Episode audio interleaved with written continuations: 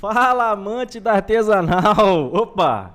Fala, galera, Inconfidentes Podcast no ar. Hoje aqui eu tive que roubar a frase do nosso convidado, célebre convidado, campeão, viu? Campeão e o assunto hoje, cerveja artesanal. Fica aí que o papo é bom, o papo é firme, firme, firme. Qual é o nome dele? Botelho. Bo- É botelho, A mas não é aquilo não, viu? é como botelho. deve- sobrenome dele, né? O famoso Botelho. Instagram, arroba Botelho Cervejeiro. Aí, Isso ó. aí. Tá Cara, e a gente conheceu o Botelho, na verdade, tá conhecendo agora, que a gente, a gente não te conhece assim pessoalmente, tá conhecendo hoje. Foi indicação dos meninos aí da, da- do episódio. Esqueci até o número, Três. o quê? Três, né? Cara, o cara sabe o episódio, você não, velho. Pois é. Isso, pô. É Eu o olho do dono engorda o gado, né? Já diria minha avó. Depois de vários, você não lembra, não. Eu, minha memória é péssima, todo mundo já sabe aqui. Mas Diego e Elge indicaram o cara aqui pra falar sobre cerveja, mas ele é campeão, como você colocou Campeão. aí. Mas é o quê? Conta pra gente aí, Botelho. O que, que você.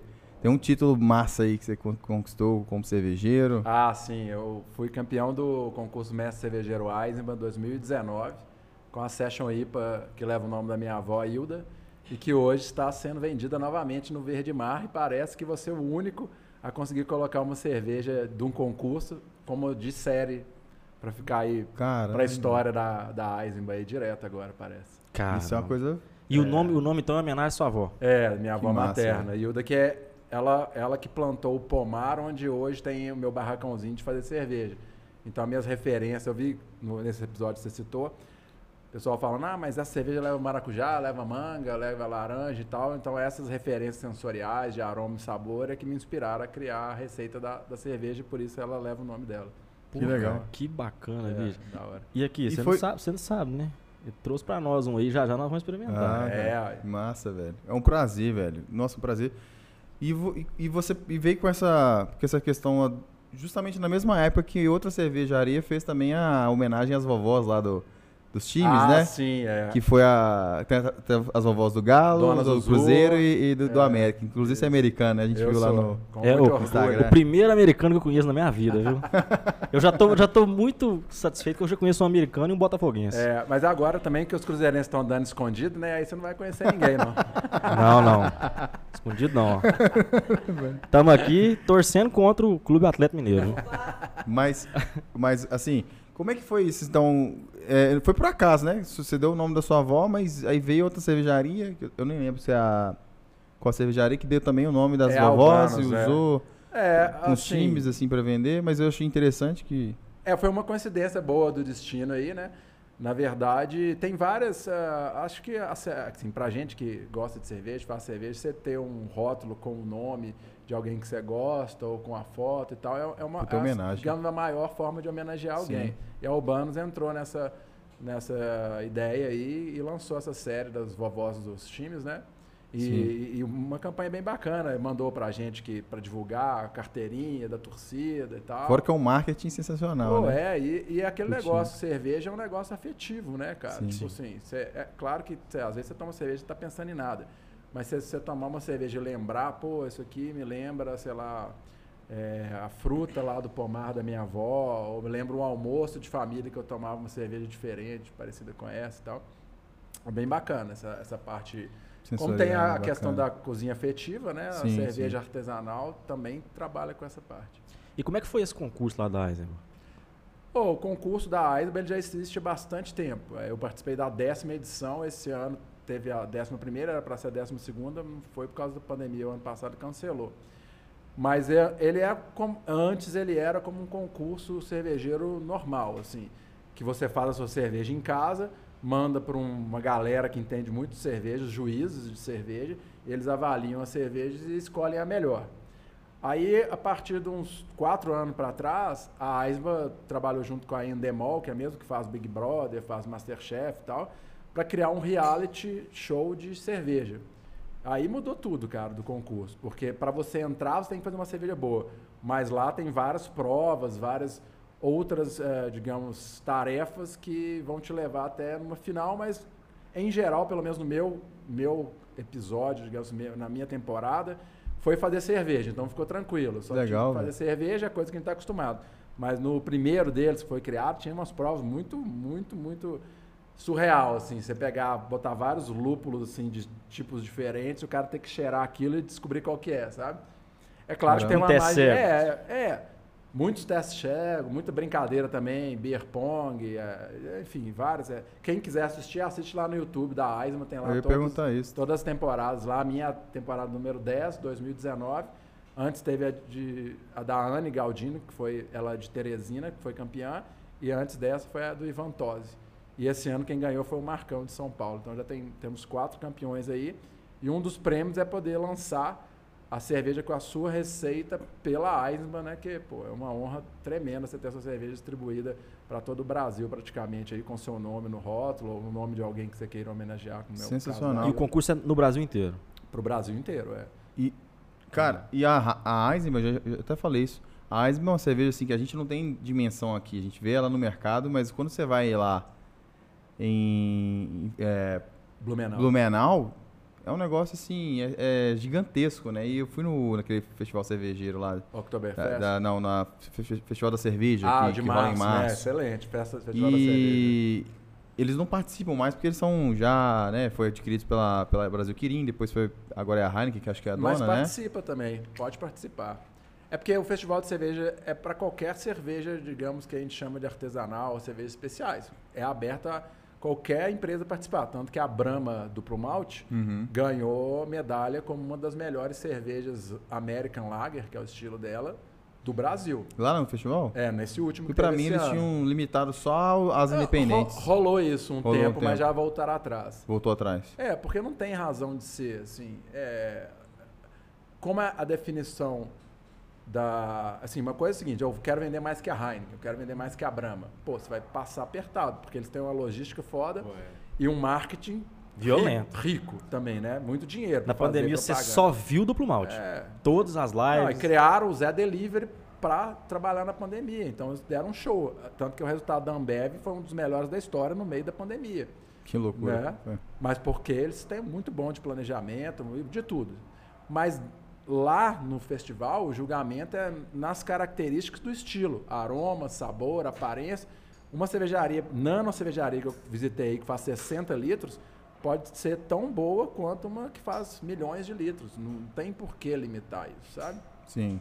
Ou até Essa é a melhor. minha né? opinião, mas. assim, Tão boa ou é. até melhor, né? É.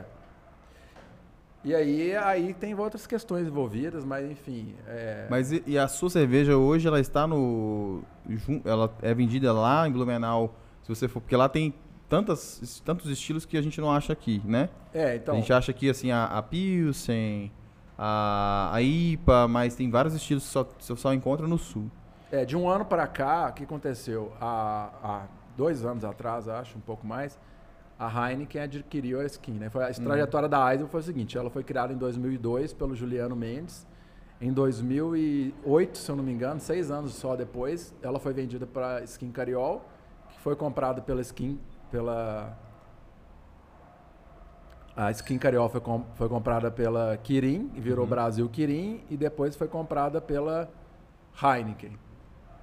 Então, nessa trajetória toda aí, aí a Heineken, assim como a- nós estamos tomando aqui uma Vals, a Ambev comprou a Vals, ela começa a refazer a estratégia para os novos propósitos, digamos assim, né? E aí a, Heine, a, a Eisenbahn, que tinha 10, 12 estilos, até mais, passou a ter só quatro. Que é a Pilsen, a de trigo, a Pale Ale e a América IPA. E, a- e acabaram com todas as outras, inclusive cervejas premiadas mundo afora. A mais tradicional é a Pilsen, né? Aquela do rótulozinho É amarelo. a mais conhecida, né? É, é a, é a Pilsen. Mas tinha outras muito boas, tem até no, no guia de estilo, são referência. A Schwarzbier, que eles colocam no rótulo, que é a Dunkel, já ganhou prêmio. A Weizenbock já ganhou prêmio. Vários outros deles já ganharam dessa. prêmio. É, não tem mais, né? Então... Não zero- estou vendendo mais a Não, acabou. É, disseram que ia fazer sazonal e tal, enfim. Mas não parece que não vai fazer mais. É que ela- Cara, é, maravilhosa a cerveja. e outra coisa também, por exemplo, a Heineken foi adquirindo outras marcas. Então adquiriu a Lagunitas. Uhum. Hoje a fábrica da Eisenbahn lá em Blumenau só faz Lagunitas. Caralho. É, não faz mais nenhuma outra cerveja. Então, né, você vai remanejando. A fábrica que ia sair da Heineken em Pedro Leopoldo já não vai sair mais. Então o cara tem que lidar com tudo isso agora, né? Uma- Cancelaram, né? Eu vi, uma- eu vi uma, postagem do prefeito de. Cancelaram por questões, questões Curvelo. ambientais. Não, de Patos de Ah, Minas. tá todo mundo querendo agora, né? É, falando, falando da Heineken. É por, por causa desse negócio do Pedro É. Que eles não vão querer É. mais pra cá, então Minas tá querendo. Não é que não vai querer mais, né? Porque eles. É é uma pisada de bola geral. A- o governo, a prefeitura tem tanto, mas o governo, a Secretaria de, de Meio Ambiente, autorizou o projeto da fábrica num lugar que é sítio arqueológico. Mas o governo que autorizou, não foi a Heineken que chegou lá, vou fazer aqui nesse lugar, entendeu? Depois E voltaram. aí, atrás depois com- que o negócio foi para a opinião pública, né, a Heineken viu que era furada fazer lá e, e tirou o time de campo para fazer em outro lugar. Ainda em Minas, mas agora... Deve ter tido alguma questão com onde. ONG, alguma coisa ah, assim, com né? certeza. Houve uma grande Deve ter tido- movimentação, né? É, você pode olhar no, no Instagram do. Acho que é Falcão, né? O prefeito de Patos de Minas. Ah, eu não Acho sei. que é Até é tive esse. lá recentemente, um bra- abração pro meu amigo Rodolfo, que abriu uma cervejaria lá, que é a Eva. Ele participou do programa comigo lá. Do Judais, né? Lá quebrou é, nós. E eu, infelizmente, cruzei com ele na semifinal e tive que ganhar dele para ganhar o programa. Senão a gente poderia estar junto lá, mas ele abriu um, cara, um brew pub fantástico, chama Eva. Recomendo todo mundo for lá em Pato de E Minas. pra- tem um amigo nosso O Marco também. Túlio também. né? Mandar um lá. abraço pra ele, mora lá. E aí, Marco Túlio, você gosta de cerveja? Vai lá, vai, lá, que vale a pena. Terças e quartas, noites mexicanas. ó, muito boa. Que legal, velho. E eu, eu vi no. no, no- é acho que é Falcão mesmo. No Instagram dele falando sobre por que, que tem que ir pra Patos e não pra outra cidade. Então é em virtude disso. É, e é recente, isso tem dois dias, acho que saiu a notícia. Nó, top É, demais. bem recente. Mas, é, cara, é um. Você foi pro sul do país, assim, uma. Assim, como é que foi essa experiência de estar lá no sul, na Eisman, que eu acho que é a, ma- a maior cervejaria hoje no Brasil é a Eisman, né? Não, ou não? Não. É, Porque, eu assim, pelo menos em questão de estrutura, quando eu fui lá, eu fiquei Não, assim, tem é, jeito, não, sim. lá fiquei chocado. a estrutura, assim, quem conhece o Juliano Mendes, né, que foi o fundador da Eisman, hoje ele tem um, lá em Pomerode, cidade vizinha de Blumenau, ele criou uma queijaria. E faz queijos em estilos. Mesma coisa que ele fez com a Eisman, ele tá fazendo só na área do queijo. Ele tá Uhum. fazendo queijos que não são conhecidos no Brasil, tentando popularizar essa, esses novos estilos de queijo, digamos Sim. assim, podemos chamar assim. Mas ele é, ele é muito bom de planejamento, excelente administrador, cara super competente, né? Então o que ele fez com a Eisman, ele está fazendo com, a, com chama Vermont. Inclusive no Mercado Central aqui tem os queijos dele, se vocês tiverem a oportunidade de, de experimentar, muito bons. É, mas a, a questão do programa mesmo, o programa ele é de estúdio, né? Então, como eu falei, é a Endemol que produzia na minha Uhum. época, hoje mudou um pouco, foi um formato remoto, mas os três, acho que os dois últimos, né, que eu participei o anterior, foi a Endemol, que faz Masterchef, Sim, faz Sim, sim. Big Brother e tal. Então foi num estúdio lá em São Paulo, na Ah, verdade. a foi em gente ficou São lá em Paulo. São Paulo. É, é- é bem mais relax do que esses reality shows mais, né, que eu te citei. Sim. Porque a gente fica, entre aspas, confinado no hotel, mas, por exemplo, tem dia que você grava, tem dia que você não grava. Aí no dia que você não grava, a gente pode sair na rua, né? Só não podia contar o que estava acontecendo para ninguém. Tem um contrato com uma multa que ferra a sua vida. Se você Uhum. Isso for- que eu quero te É, perguntar. você quer advogado? Você né? ganhou. E além de ganhar e ter o, o rótulo assinado, o que mais que você ganhou com isso? É- Então, e na- você pode contar isso ou não? Posso, não. Então, o regulamento é aberto ao público, né? Então, assim, você participa sabendo. A galera fala, pô, Botelho, você ganha percentual sobre as cervejas que vende? Eu falei, não, não ganho. Pô, mas sacanagem. Mas, tipo assim, sacanagem seria se tivesse no contrato falando que eu ia ganhar, eles não me pagassem Isso, agora. é, entrou Quando sabendo. eu assinei o contrato, já estava falando que todo o seu direito de imagem, propriedade intelectual, financeira, etc e tal, ia ser deles. Então, não só essa receita que eu fiz, que é a hoje a que é vendida, mas todas as que eu fiz no programa e todas as que todos os participantes fizeram, eles são propriedade da Heineken hoje. Então, assim, a gente pode fazer? Até pode, mas a gente não pode vender, né? não pode declarar, não pode falar nada disso. Então, a gente entrou sabendo e é- essa jogada. E se vazar alguma coisa, tá, tem uma multa lá de 300 mil E, a- reais. e você. E aquela assinatura que você tem, nós vamos, daqui a pouco nós vamos beber ela, a próxima, a próxima cerveja pode ser ela, que a gente já toma ela de uma vez. Tá, mas eu acho que minha pergunta também não. A Mas eu não respondi a pergunta dele. O que mais É, o que mais a, que ganhou? Na pergunta que eu, que eu fiz, mas eu acho que, enfim. A sua cerveja está disponível em um lugar? Isso, Está lá no sul, porque eu lembro que eles disponibilizavam essas cervejas específicas lá. Não, Você não achava em nenhum outro lugar. Não, agora, é igual eu te falei, o portfólio agora são quatro cervejas, a minha entrou como a quinta. É Ah, um já grande então entrou, pro, entrou, entrou pra, É, pra oficial. Parece que sim, vai ficar na linha agora. top, velho. Porque fez bastante sucesso. É, durante a pandemia, eles fizeram um lote um pouco mais restrito. Vendeu em alguns lugares, em São Paulo eu sei que vendeu bastante, Brasília. Aqui demorou a chegar, mas chegou, chegou no Verde Mar. É, e agora chegou de novo no Verde Mar, praticamente todas as unidades têm. Se não tiver nas unidades, entra no aplicativo do Verde Mar, lá Verde Mar para você, e pede que Massa, entrega na velho. sua casa. Tem ela lá. E o que que você... Por exemplo, que, que o que você você ganhou? Então, aí os- a premiação do, do concurso é o seguinte: se você ganhar, se você não chegar em segundo, você não ganha nada. Mas se você ganhar como eu ganhei, você tem, né, primeiro, o principal prêmio, a sua receita produzida pela Aisma numa edição especial. Então eu tive o privilégio de ter uma edição, acabou. Aí eles fizeram uma outra, por causa da pandemia não teve o concurso do ano anterior, eles fizeram uma outra, então fizeram dois lotes. E agora veio o terceiro e provavelmente vai vir outros, né? Porque Sim. parece que a galera pediu tanto e quis tanto e vendeu tanto que, assim, se tiver na prateleira, a pessoa não vai lá e comprar, ah, deixa eu comprar uma para experimentar, não, ela pega tudo que tá na gôndola. Tipo, o cara tem vários posts, vários, as galera me marcam no Instagram, botei, ele tinha 24, peguei todas.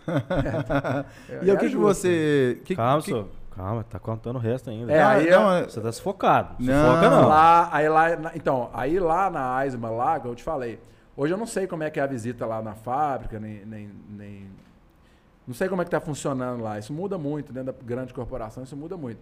Mas as cinco cervejas hoje de série são essas que eu falei pra você, a Pilsen, a Trigo, a Pale e a IPA, e agora a Session IPA, que é a minha. Então, a ideia é que essas cinco cervejas cheguem em todos os supermercados. Então, você vai conseguir comprar ela lá na fábrica ou em outros lugares também. E sobre os prêmios, então foi né, ter a sua cerveja lançada, você olhar no rótulo do ladinho lá tem meu, minha assinatura. Vai ficar pra sempre a assinatura? Acredito que sim. É, porque assim, não faz sentido eles tirarem, sendo que é uma das coisas que caracteriza a cerveja. Tanto que a- as outras cervejas da Eisner tem a gravatinha lá, só com o trem, o trem, né, que é a marca deles. A, a do Mestre Cervejeiro tá escrito Mestre Cervejeiro, concurso, acho que é ano 10, não sei. Então ela tem já uma identidade visual, tem o nome de Hilda, e todo mundo conhece assim. Pode mudar? Pode. Eu não tenho nenhum contrato que obrigue eles a manter isso. Era, era um lote só, que era o prêmio. Obrigatório Sim. isso. Mas, como fez bastante sucesso, parece que vai ficar direto aí agora. E cachê Legal. Lombardi? Não, aí dinheiro você não ganha, mas você ganha, por exemplo, eu ganhei, um- ganhei eu ainda não usufruí. Mas uma viagem de 10 dias com tudo pago para a Alemanha. Que legal, velho. Passagem aérea, despesa, comida, bebida, tudo lá. E aí o terceiro prêmio é um curso de cerveja, que vocês até me perguntaram aqui antes qual curso que eu fiz. Que aí é um curso do Instituto de Cerveja, o ICB, que eu fiz o curso de sommelier. Foi até inclusive aqui em Belo Horizonte. Cara, Então, esses são os três prêmios. Se você for colocar em dinheiro, é mais de 30 mil reais em prêmio. foi a experiência, Muito né? foda, velho. E isso, se for olhar os outros concursos cervejeiros, a maioria você ganha só um a viagem é sozinho ou com acompanhante? com acompanhante. Porra. É, da hora demais. Quantos dias? Muito hora. 10 dias. Que E isso, você vai conhecer as fábricas lá e tudo? Sim, é basica- basicamente uma viagem cervejeira. Então, cada dia, Pode trazer as, a, a mais outras duas? todo dia você vai numa fábrica. Aqui, ó. Ah, ela aqui, a ó. cerveja dele. E o que, que você atribui a esse sucesso? Que você tava falando, fazendo uma, uma live lá falando da Session IPA, né? Aham. Você tava falando sobre, Ó. sobre o Olha lá, sucesso desse estilo Tá e pegando tal. aí? Se não tiver pegando, troca pra câmera dele aqui que nós vamos mostrar mais perto. Chique demais. Boa demais. Pegou aí? Cara, assim, é, Aqui, ó. Session IPA, Hilda. Pegou o Hilda aí? E aqui a assinatura dele. Muito chique. A, a, a- gostei do Botei. rótulo, cara. Ficou muito bonito. é, Aqui, ó. Essa Essa é. Session. trouxe pra nós. Presente nosso, que ele trouxe pra gente. presente pra eles, mas eu que vou beber. tá? É, não, mas tem mais duas ali que tá, tá em procedimento de abertura. Isso é long neck, velho. Só rodar. Só torcer. É, só torcer. É por isso que não tá abrindo. Session, e, e, Session IPA, né? Eu já gosto de IPA. Ele fez uma live Eu falando disso, falando que cara. gosta de IPA e todas as variações de IPA. É, Todas eu, elas. eu tava perguntando pra ele isso, que é o que, que ele atribui esse sucesso, porque um pedacinho da, da live que eu assisti, ele falando sobre, sobre o estilo, eu não sei se, se eu tô errado, mas acho que você tava falando um pouco Saúde. da cerveja também brinde, ó. zero, né? À Hilda. Dona Hilda. É, da fase boa que a cerveja tá, né? Ela, por conta até dessa questão Ah, do, do próprio... do- do- do- da pessoa a, a- a- Boa, gostar Gostou? de beber cerveja por, pela cerveja, não pelo álcool. Até tem uma tia O também que- sabor, que, ela, que ela aham. não toma álcool, mas ela bebe, bebe cerveja zero pelo sabor da cerveja. Você estava fazendo uma live sobre isso e falando, acho que também da Session IPA. que que, o que, que você acha que foi. Por que, que deu, fez esse sucesso assim?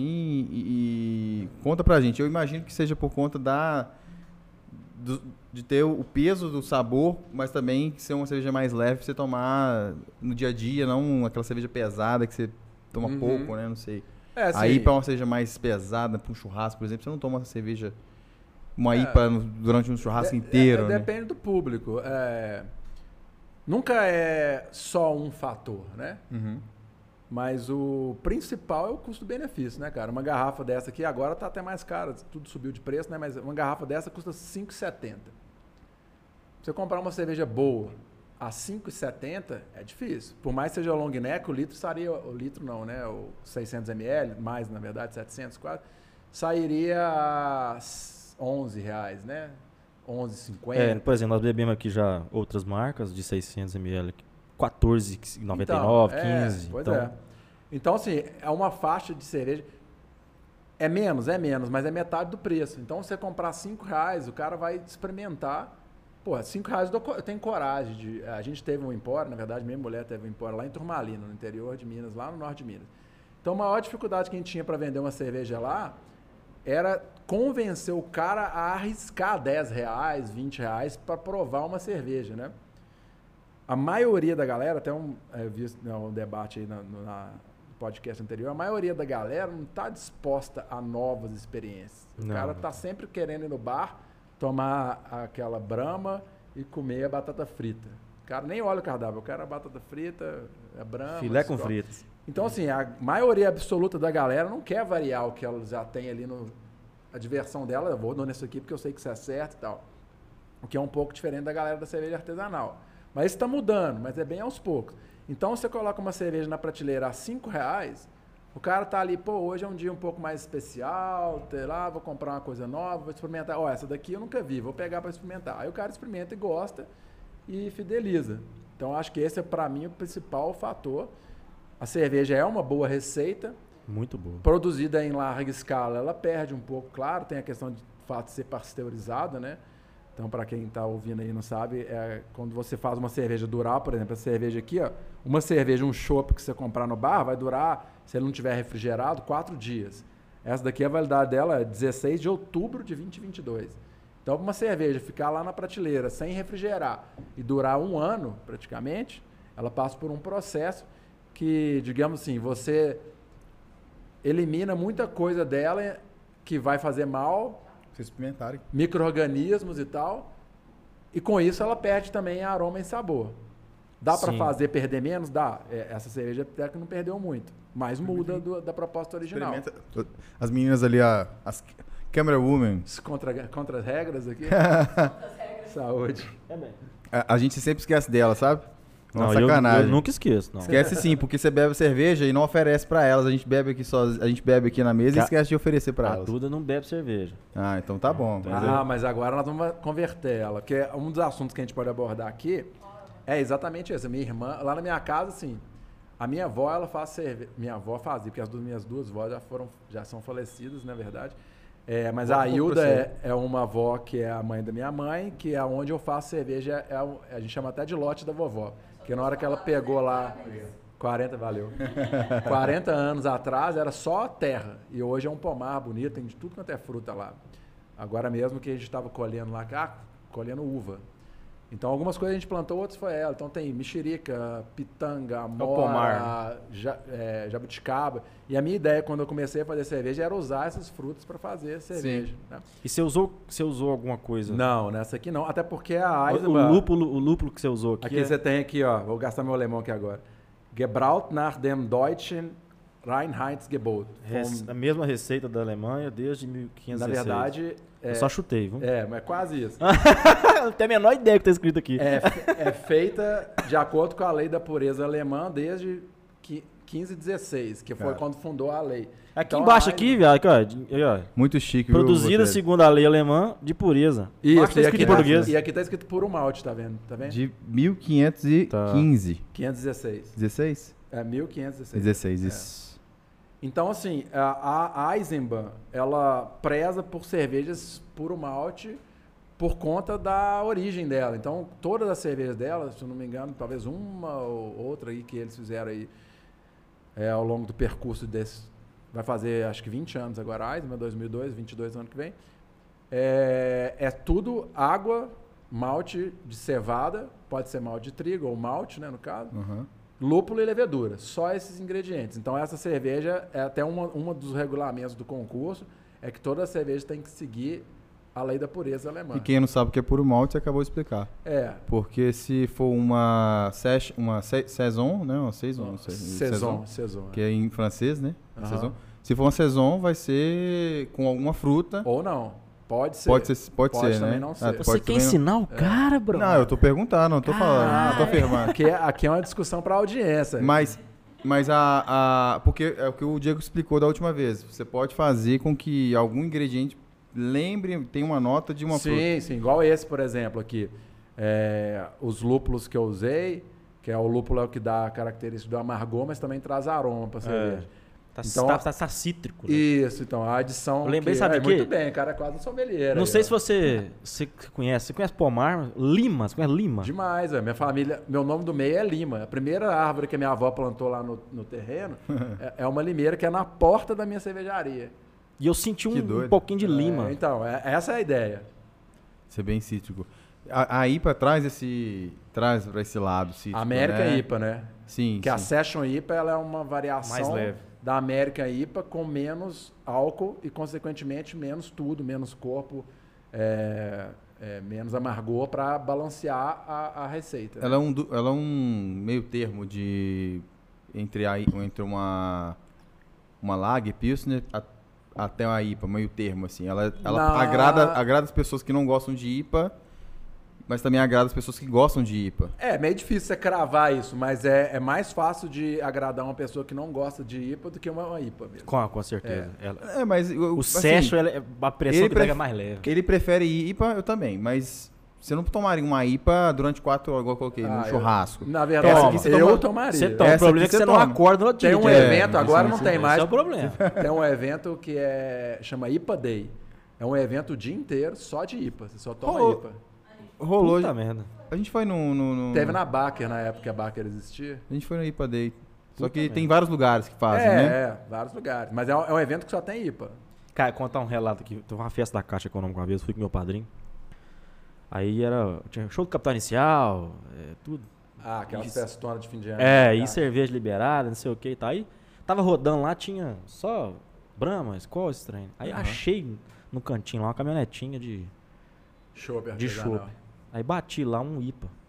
Fih, bebi 14 copos de 500 de Aí, IPA. viu? Bebe dia Tá doido. Aí tem um detalhe. Só que você morre no dia 7 seguinte. litros, né? 7 litros. Não doido. levantei da cama no outro dia. Juro por Deus. Não levantei Mas da cama. se você tomar um engradado, igual muita gente está acostumada aí de Brahma, você fica muito mais estragado. Brahma, Skol, essa cerveja de massa, né? Antártica, qualquer uma dessas. Heineken mesmo. Você fica estragado no outro dia. Eu tô- Cerveja artesanal nem tanto. Eu, eu, acordo, eu não tenho ressaca nem dor de cabeça, graças a Deus. Acho que por isso que eu sou Hum, cervejeiro. pra Então, cima assim, de mim. Sério, não tem. Ah, pode, nem- pode perguntar lá pra minha Caramba, mulher. eu- que inveja, velho. Eu tenho Agora, eu também não bebo, eu, eu não aguento muito, então eu vou bebendo devagarzinho e tal, mas se ficar ao longo do dia inteiro tomando um monte de cerveja, não precisa ser muito alcoólico, mas se tu o dia inteiro tomando cerveja de 5, 6, 7, uma hora você vai pifar. Mas no outro dia eu acordo zero. E outra coisa também, a aguinha junto aqui, né, ajuda bastante, você não desidratar e tal. Não, eu. A cerveja hidrato- é sen- sensacional, velho. Nossa, das melhores e sessions eu tô lembrando aqui por, por conta da da Pale Ale que tem, da Eisenbahn e a IPA, né? E aí, então A ela América tá, ela, IPA. ela tá ali na... É isso. América- É, então, aí só, tecnicamente, toda cerveja session, você pode ser session qualquer coisa. Session Stout, Session IPA, Session Saison. O session quer dizer menos álcool do que o estilo original. Então, uma IPA Porra. geralmente tem de 6% até 8% de álcool, às vezes um pouco menos, um pouco mais que isso. Mas essa tem 4,5%, 4,6%. Bem levinho. Então é session porque ela tem menos álcool e é IPA porque ela tem todas as características- de uma India Pale Ale, só que de certa forma mais, é, é, digamos, mais modesta para equilibrar. Então se você tem põe menos amargor, você tem que colocar menos corpo e aí o que, que a gente compensa? Colocando mais aroma. Então uma cerveja bem aromática, porém muito leve. Aquela cerveja para você tomar na piscina o dia inteiro, né? Cara, e eu tenho uma pergunta que eu te fazer.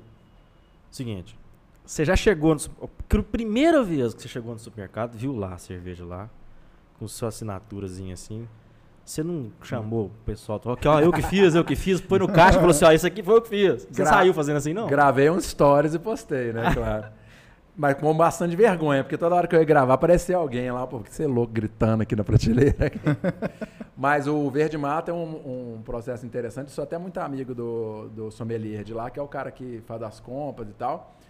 É, como eu disse, a cerveja foi muito restrita nos primeiros lotes. E o Verde Mar, logo que, que eu ganhei o concurso, eles já entraram em contrato com a Eisenbahn e falaram, pô, quero essa cerveja aqui, vou prestigiar o cara, o cara aqui de Minas e tal. E é lógico que ia vender. Cerveja na minha terra, pô. Todo mundo, meus amigos, meu pai, minha família, todo mundo queria comprar. E muita gente não conseguiu. Então aproveita agora que tem. Que daqui a Não, pouco mas ela é acaba de muito novo. boa. É Então, boa. aí é, ele fez o pedido em março de 2020, que eu ganhei o concurso de 19, até que a cerveja fica pronta. e tal. Só em setembro de 2020 que chegou. E foi uma luta, né? Tipo, a gente lançou várias campanhas, hashtag quero Will da Eisenbahn e tal. Mas chegou, e chegou e, cara, igual eu te falei, era a galera ver, um mandava pro, pro outro, evaporou da, da prateleira. Também tem um. É, é, você comprar, eu comprei, por exemplo, é agora pro Natal, 48 garrafinha dessa aqui, não deu 200 reais. Ah, 200 reais é dinheiro? É, pô, mas 48 garrafinhas dá pra tomar três dias seguidos, mais quatro, entendeu? As festas e tal. Ah, posso comprar uma grade de, de Brahma, duas e tal. E aí que entra um pouquinho do que, que é a cerveja artesanal. Eu sempre, como eu sou engenheiro, mas da área de exatos, eu fico sempre tentando é, quantificar as coisas, colocar numa fórmula exata assim, das coisas. Então, assim, cerveja artesanal é, o- é o, que eu- é o contrário do que eu falei. É, é você querer experimentar coisas novas, sabores novos, descobrir coisas. Sim. Se você é o cara da batata frita com brama no boteco, nada contra.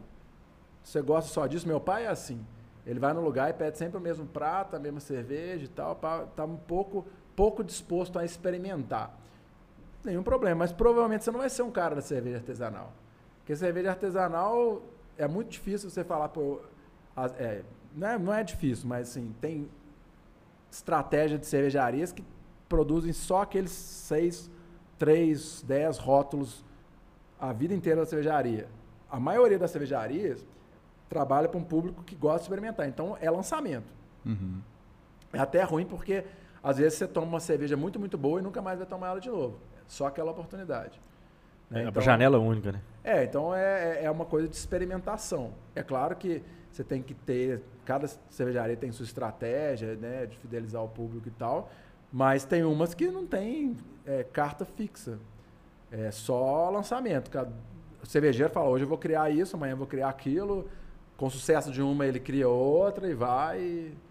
Isso é que é Aqui. interessante É muito do mundo per- da cerveja artesanal. nós que dar uma folga aí, que os copos dele tá tudo cheio. Ah, não. Não, mas eu bebo devagar mesmo. Vamos É, dar, tá. dar uma folguinha aí. Mas você, tá, você também tá. Acelerado, Você sufocado. tá sufocado. Sufocado. Dia de semana ele Mas tá. é, é difícil acompanhar o povo de Pompéu, né? Eu já É, estive lá E várias ele tá vezes. estressado com, com, com, com o trabalho, deve estar alguma coisa. Não, o trabalho eu tô estressado, mas com o. Atlético Mineiro eu tô estressado. Ah, você nem torce pro Atlético? mas tá é estressado. contra, só.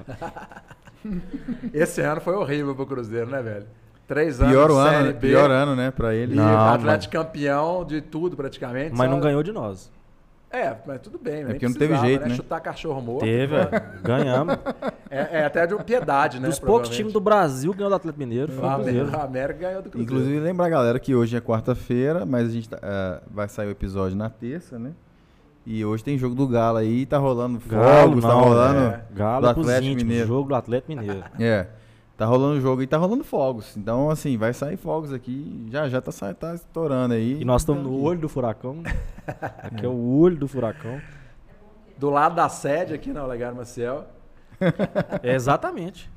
O ca- Descobri que hoje, o cara que chegou na conversa prévia, né? O cara De Pompeu vivia também. em Pompeu. Não, não é de lá, mas ele vivia Quase, em Pompeu, né? cara. Vivia Abração Pompeu. pra galera de Pompéu, Alberto, Alex, Maciel, Carlinho do Posto. Ô, filho, o, Ca- o Carlinho do posto? Ah, Posto S. Hoje é Shell, né? Shell, é. Tem o posto aqui, ó. Aí tem o supermercado BH aqui. A Rosinha, a esposa do Carlinho, professora lá da, da escola. Isso. Aí tá aqui nessa esquina aqui, ó, a casa da minha avó. Fraga. isso. Nessa mesma rua, a casa do Carlinho. Não, mas lá todo mundo é primo. E não é muito difícil também morar perto dos outros em Pompéu. É né? pequena, né, pô? Você é da onde? primo. Eu sou daqui de BH mesmo, nasci Ah, não tem jeito nem zoar, né? Mas você morou um tempo lá, né? Não, em com ele. Pompéu. Não, ele só, Não, só, só ficava visita. muitos dias lá. Ficava É, passava férias lá com a galera. É igual eu em curtia. Paracatu. Eu, O primeiro show do Skunk que eu fui na minha vida, acho que vocês não eram nem nascidos, foi lá em Pompéu, Que no isso? Polo Esportivo. Eu sou velho. Ele, ele não é tanto. 94. Cara, pô, Ele nem velho, tanto, mas- Polo esportivo. 94. É péssimo de acústica. Como é que você foi no show lá? Mas o Skunk também era péssimo na época. Mas melhorou? Brincadeira, viu, Samuel? Eu gosto, eu gosto. eu Era muito eu bom já. A única vantagem do Skunk é que o Só não era vocalista é famoso, só não era famoso. Não, está, o zoando, tô 94 brincando, tô isso que tava em, em super em É. alta. Fui no show do tava- Belchior lá também. é. Lá no Belchior. Lions Club. Cara, Cara, Li- Lions Belchior- Club. você não- Se eu te mostrar o que que é o Lions Club, você vai falar assim: não é possível que o Belchior tocou aqui. Nossa. Sabe o que, que acontece Beijão, no galera. Lions Club? Dei curso pra prefeitura de Pompéu também lá. ó. Lá ah, no- foi o legal, Márcio, cara. lembrei o nome Legal. que me levou lá. Foi o Márcio. Valeu, Márcio. Obrigado pela o, oportunidade. o Lions Club lá, fi, é- é a festa de família da, da família minha é lá, pra você ter ideia. Belchior tocou lá. Caramba. Tocou mesmo. O Então, Botelho. assim, Mas, mas essa história de você sair. Tudo bem que você saiu da capital mineira. Mas eu saí da capital. Eu gostei que eu saí da capital aqui, do é que é Brasil. a, a- a maior cidade, Cidade pequena, pequena do do mundo. É. É. Belo Horizonte, é isso aí. É, não. Garantido. Eu saí, eu saí da capital do Brasil, Tá saí de Brasília. o cara, o cara, o cara assim, assistindo, viu? Tá assistindo. Não, você tá doido, senhor. E, e fui pra. Eu ia pra Paracatu assim, de férias. E, e as melhores experiências sensoriais que você tava falando de sensoria. é, enfim, de cheiro, de, Gaguejou. de, de tudo, né? É, porque é muita É em emoção. Paracatu, cara. É muita emoção. Cê, eu até arrepiei aqui. Cê- quando você falar de gastronomia. Olha aqui, eu arrepiei até a perna. Você falar de gastronomia mineira e memória afetiva, cara, é muito assim, ó. Tipo, acho que é por É isso que eu me bizarro. tornei cer- cervejeiro, sabe? Porque eu nem lembrava minha avó, a minha outra avó, não a Hilda, a Odeila, que ela é do interior. Minha avó Você tem uma receita que chama Odeila, não? ainda não, mas eu vou ter que ter, porque a, a parte da família de lá Senão foi meio vai. chateada, tá doido? é. E eu tô Ciúme. incomodado, imagina ela. Mas é, outra coisa, assim, é, a- a- o nome da cerveja, do concurso, lá tá no regulamento também. Você sugere três nomes e não necessariamente eles têm que acatar um desses três nomes. E aí eles escolheram Hilda, até porque Hilda tem todo esse background aí da história da minha avó. E Hilda também é, um- é um nome de origem alemã, que tem tudo a ver com a Muito marca legal, hein, Eisenbahn, velho? que representa é, é, a tradução, né, a origem, é guerreira. E é o que minha avó fez. Que minha avó top, teve velho. 15 filhos, velho Nossa. pobre pra caramba, criou 15 filhos. Você imagina. Eu não posso falar de vó, não. E aí tava te falando isso, porque esse aqui me mandou um vídeo de. De Pô, fazendo doce. doce de leite Ah, em Pompéu. Emocionou. Fazendo. Eu quase chorei. Não, É, chorei, velho. Porque eu lembrei da, da minha infância em Paracatu, porque em Brasília eu era privado dessas coisas. Minha mãe foi pra. Ah, minha Brasília. avó saíram de Paracatu, foram, foram pra Brasília atrás de uma vida melhor, né? Sim. E você era, tinha quantos anos? Não, eu nasci em Brasília. Ah, você A já Minha mãe ela foi pra Brasília Brasília. com 17 anos. E você era qual ano que você nasceu? Você falou? Eu, eu sou de 85. Ah, tá. E minha mãe já, já Brasília morava era recente também, pô. Tinha muito 15 nova. Anos. Minha mãe foi pra Brasília com, com 18 anos. Brasília tava novinha, entendeu? Uhum. Não lembro quanto, devia ter uns 10 anos em Brasília, não sei, eu tenho que fazer as contas, mas... No Brasília é 65 ou 55? O quê? Não, Brasília é de Ses- 70. 60. Olha, Não, é, 70, 61, fundado 70. pelo Juscelino Kubitschek, nosso É presidente. 70, velho. Não é mais. presidente É, mais- é mineiro. 60 e pouco, não é? Não, eu Não, que lembrar. acho que a, a fundação é 70. Olha, Pra olha. regra, você 70? pode consultar aí no Google. Hoje você é aí. 65, hein? Não, 70. Então, assim, é, minha mãe deve ter ido pra Brasília. Na época que o Brasil foi campeão do mundo. Brasil não tinha nenhuma década, então. E aí. Quando o Brasil foi, foi tricampeão do mundo, o presidente era o, o Geisel, não era não? Não. Era porque ele forçou o Dario aí. Então olha isso aí. É. É, mas O da- o- o- aí eu sei que o- futebol também é cultura, viu? Aí. Abre aspas. Dirceu Lopes, ídolo cruzeirense, era chamado de príncipe, porque o Pelé era o rei. O, o rei. Aham, Pelé, o rei. E ele era o príncipe. Aí ele entrava. Era Médici, não era Ah, Geisel, ah, não. então Mas passou era perto. militar. é. Ele entrava e jogava bem, era Ah, um é, porque jogador. militar é de 64, é. Aí o, o, Ó, não, peraí, ó. o Médici, o, o Médici era presidente. Não, é- sabe por que que é 70? Porque o ano passado Não a é galera 70. lançou. É, a galera lançou é, aniversário de Brasília. Tem a Alex ali, ó. Não é. Sabe por que, que não é? Porque em 1970. 60. Eu falei isso, é 60. Aí, ó. Ah, então é É 60. muito feio. Só pra acabar a história, em 1970, o, o Médici. Ô, eu sou ele de era- Brasília, eu não sei, né? ele era Exatamente. fã. Agora eu, todos, sei que é todos 60, nós e a mas audiência sabe. podia ser 65, 60, eu não sei. Eu sei que era 60, Ele mas... era fã do, Pra mim era 70.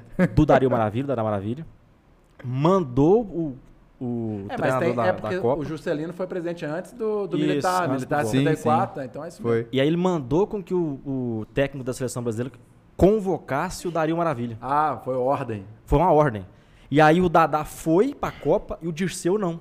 Ah, tá. Então o Dadá é campeão do mundo e o Dirceu Lopes não, mesmo sendo um dos maiores jogadores da história do Brasil. Então, parênteses feito, História aí. segue o jogo. Pô, vocês são uma história foda. É, a história do futebol, Ah, a história- história, tá do Brasil. Ainda bem que tem uns caras que sabem, que eu, velho, e eu tá futebol. eu bombando lá, inclusive, abraço meus amigos da Braçaria Brasília, o Paulão, a Suzana. É, tá bombando a cena de cerveja artesanal lá em Brasília. Tá, velho. Tá, tá bem legal. Se você tiver a oportunidade de voltar lá. É, eu, eu, vou- eu, eu ia todo ano, né? Ele tava falando de vó, porque minha avó faleceu em 2019. Eu ia todo ano visitá-la e ela faleceu, eu não, não, não vou mais lá. Mas eu tinha essa história de ir pra interior de Minas, que é Paracatu, que é pertinho dali, né? 200 km. E aí vivia essas coisas sensoriais, né? Tanto que essa questão das frutas, minha avó gostava muito de jabuticaba, então eu tenho essa associação. Ah, E cheiros, né? Que tipo, ela fazia pão de queijo, tinha um chá, Uhum. até já escrevi poema pra ela com, com, com relacionado aí, em relação em relação a, a pão de que, a pão de queijo, cheiro de pão de queijo com cidreira, chá de cidreira, que é uma coisa que ela fazia muito. E essas coisas sensoriais que, que, que porra, é muito foda, cara. Isso que você fez de homenagear sua avó e trazer tudo, tudo isso, essa bagagem. E, mas como é, que, como é que é pra você? Porque pra mim era sensacional. Eu saí de Brasília, que era um lugar completamente oposto Urbano. de Brasília, É. de Paracatu. Sabe, eu saí de Brasília, pra, eu ia pra Paracatu, parecia que eu tava no, no, no paraíso, cara. aham. E aproveitando aí, você Era não deve saber disso, mas a, a gente pode falar um pouquinho de processo produtivo de cerveja, mas quando todo mundo fala malte, malte, malte, malte é como se fosse o bacalhau. Bacalhau é um processo de transformar o peixe em um peixe salgado. Então pode ser bacalhau de tilápia, por exemplo. Pode ser bacalhau de um, É igual piclagem, picles. Isso. Então, por exemplo, malte também é um processo de transformar a cevada, ou o trigo, ou o grão em malte, digamos. É, é maltear o grão. E lá em Paracatu tem a BR Malte, que é uma micromalteria mineira que a gente está usando para fazer cerveja em casa.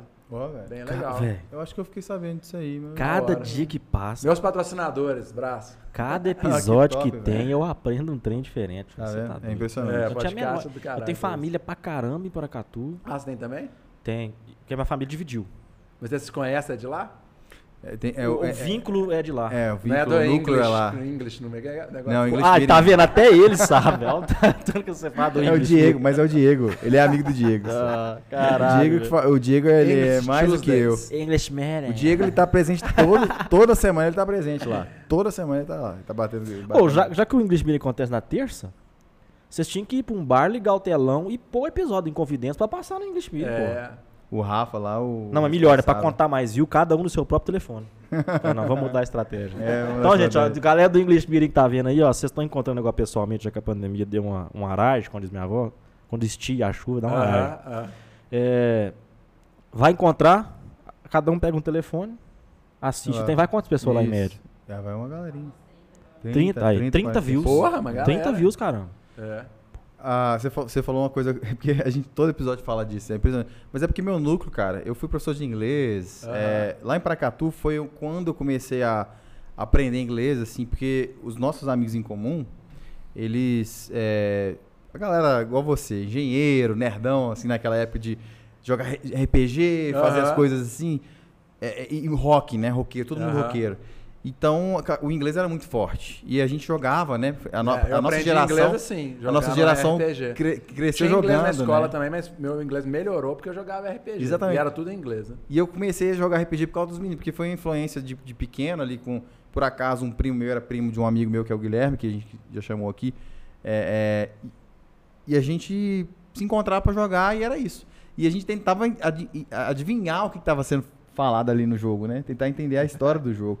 E foi, e foi assim. E meu Não, mas você é fala o RPG de, de, de, D&D, de- GURPS. Computador, Não, do, computador. do, era Super Nintendo na época, né? Ah, então, é. Final Fantasy, Eu Final Fantasy, Eu né? jogava no. Eu jogava. É, pô, esqueci os nomes dos RPG. É, tinha um era Alone in the Dark, que eu jogava muito. Ah, é, era mais tipo estilo Re- Resident Evil, né? Isso, é. Aham. Mas tinha o Final Fantasy, Final Fantasy Final Fantasy. tinha, tinha uns. Legend of Zelda. sete. É, Tinha o esse, Chrono, é. Chrono Legends Trigger, of né? Zelda era do Master System. Cheguei a jogar. Não era não, fala isso não, que o povo vai te matar. Era não? Super Zelda? Nintendo, O Nintendinho e Super É, Nintendo. então eu joguei no. Nintendo, né? Ah, você fala É, que é. Master É System porque eu tinha, o, eu tinha. O Nintendo eu nunca tive, não. mas Eu tinha o Master System depois que eu comprei o Super Nintendo. Você jogou muito foi Sonic, né? Não, não jogava Sonic, não. Cara, o Não, cara do tinha o Mas- Master System não jogava o Jogava. Ma jogaram Mario do, do Super Nintendo e jogava Strider do. do- Sim, ah, não, é. era Mega Drive. Mas Mega você jogava aquele do. O Master é mais antigo, Pedra, papel né? tesoura lá. O Ah, Joaquim. Pô, né? Pô. Tipo um Jockey Pô? Tipo um Não, Jockey não era. Jockey Pô, não. Isso vou lembrar daqui a pouco. Isso, não, é porque não, também faz muito bem tempo, demais. né, gente? Mas- Isso aí foi o quê? 94, nós estamos É, em não, não. 2024 quase. Mas a gente, o meu núcleo, é, é, infel- infelizmente não, felizmente, ele é todo voltado para essa galera que, o, é, o último episódio que a gente gravou foi com a Thalita, que eu conheci durante o processo de intercâmbio, Isadora aqui também, ela conhece a galera, também fez esse intercâmbio. Tem muito isso aí, aqui, é- é- é- assim, é porque meu polo é esse, sacou? Então Legal. acaba caindo nessa questão do inglês sempre.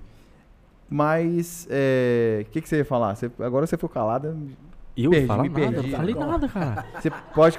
quando, quando não tem nada, nada pra falar mais, Eu acho que ele cara para, fala, né, fala, Ele fala, tava ele com- se perde na própria fala. E o que Não, que você ia porque eu já não falar? tenho Não, mas ele tava com o olhar aqui parecendo aqui. que, tipo, tipo, não conta da onde a gente se conhece, não. Que, Nossa, não. Como que a gente se conhece? Eu acho que é uma história engraçada aí. Não, não, não, É é que nós, já, nós- nós já nos falamos, falamos Nosso polo é Paracatu. É, Ah, em comum é Paracatu. é porque eu tenho família lá e uma dessas da minha, das minhas primas casaram com um amigo de infância dele. Ah, tá. E aí a gente acabou que se encontrou e nessa. Marquinhos, a gente sempre fala dele também. Legal. E a ideia do podcast surgiu como? Não, igual a gente falou, surgiu a Duda, a Duda, minha namorada, passou a ideia pra mim. Falei, por que, que você não faz isso?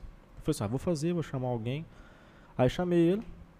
É, e aí tamo aí, velho, nessa luta, luta absurda, viu? É, bem bacana. Achei ba- bacana. Aqui, deixa eu passar o- a conversa agora pra um negócio que eu acho que é interessante.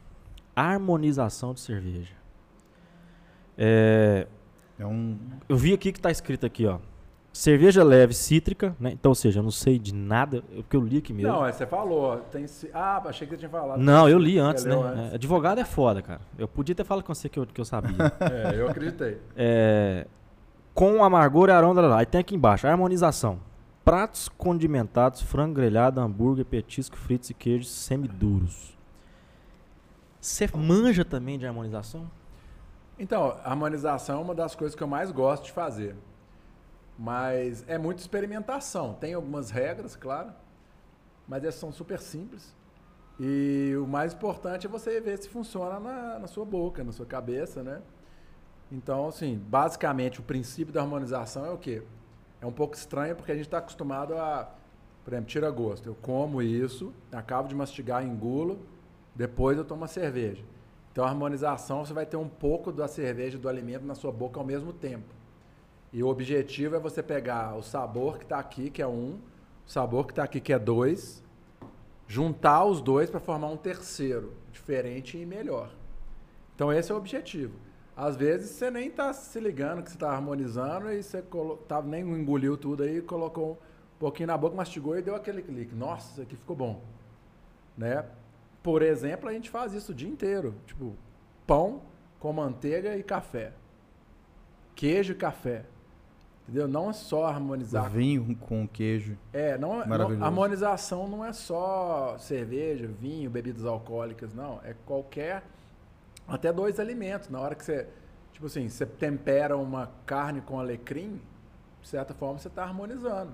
Você está criando um. um- um- esse novo dia mesmo eu sabor, tive essa né? experiência. Eu faço pão em casa agora na pandemia, aprendi, né? Aí eu esqueci de colocar o sal. Ficou ruim? Não, mas não ficou tão bom quanto o sal. Então o sal trouxe um, um sabor a mais, então é na verdade isso. Você vai transformando os sabores, né? A harmonização é isso. Aí tem, tem regras, né? Por exemplo, você pegar uma cerveja com muito amargor e uma comida apimentada, você vai jogar o amargor mais para cima ainda. O amargor, desculpa. O, O picante. picante mais pra cima ainda. Então, tipo, às vezes, até quem gosta de picante se assusta. Então, qual que é a estratégia? Você colocar com uma cerveja que tem menos amargor ou mais dulçor, né? Então, às vezes tem algumas coisas surpreendentes. Tem algumas coisas que são óbvias. Por exemplo, vou harmonizar uma... Eu vi vocês falando aqui da petróleo. Uhum. Ah, vou harmonizar petróleo com chocolate. Claro que vai dar bom. Né? Ela, ela é similar ao chocolate. Agora, você pegar uma petróleo e harmonizar com um prato muito apimentado, ela vai reduzir o apimentado, né? E às vezes vai ficar tão bom, porque o torrado também faz esse papel, né?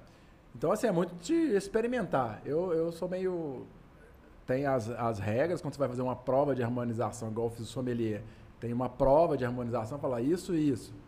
é, né, harmoniza, não harmoniza, você vai harmonizar isso com tal, tal, qual que você escolhe. Tem regras, tem, né, tem pratos clássicos de harmonização, tem pratos de harmonização que não harmonizam, mas são harmonizações culturais, né? Então, vou dar um exemplo aqui brasileiro, por exemplo. É, vamos pegar é, torresmo, é, bife de fígado com giló cebolado. Você harmoniza com o quê? Com uma Pilsen, com uma American Lager, com uma cerveja de massa e tal. Harmoniza? Não, não harmoniza, mas culturalmente. É o clássico do Com- Mercado é o- Central. É o que a gente fala assim: fica bom, combina. Não, combina, fica bom e harmoniza. São três níveis diferentes. Aham.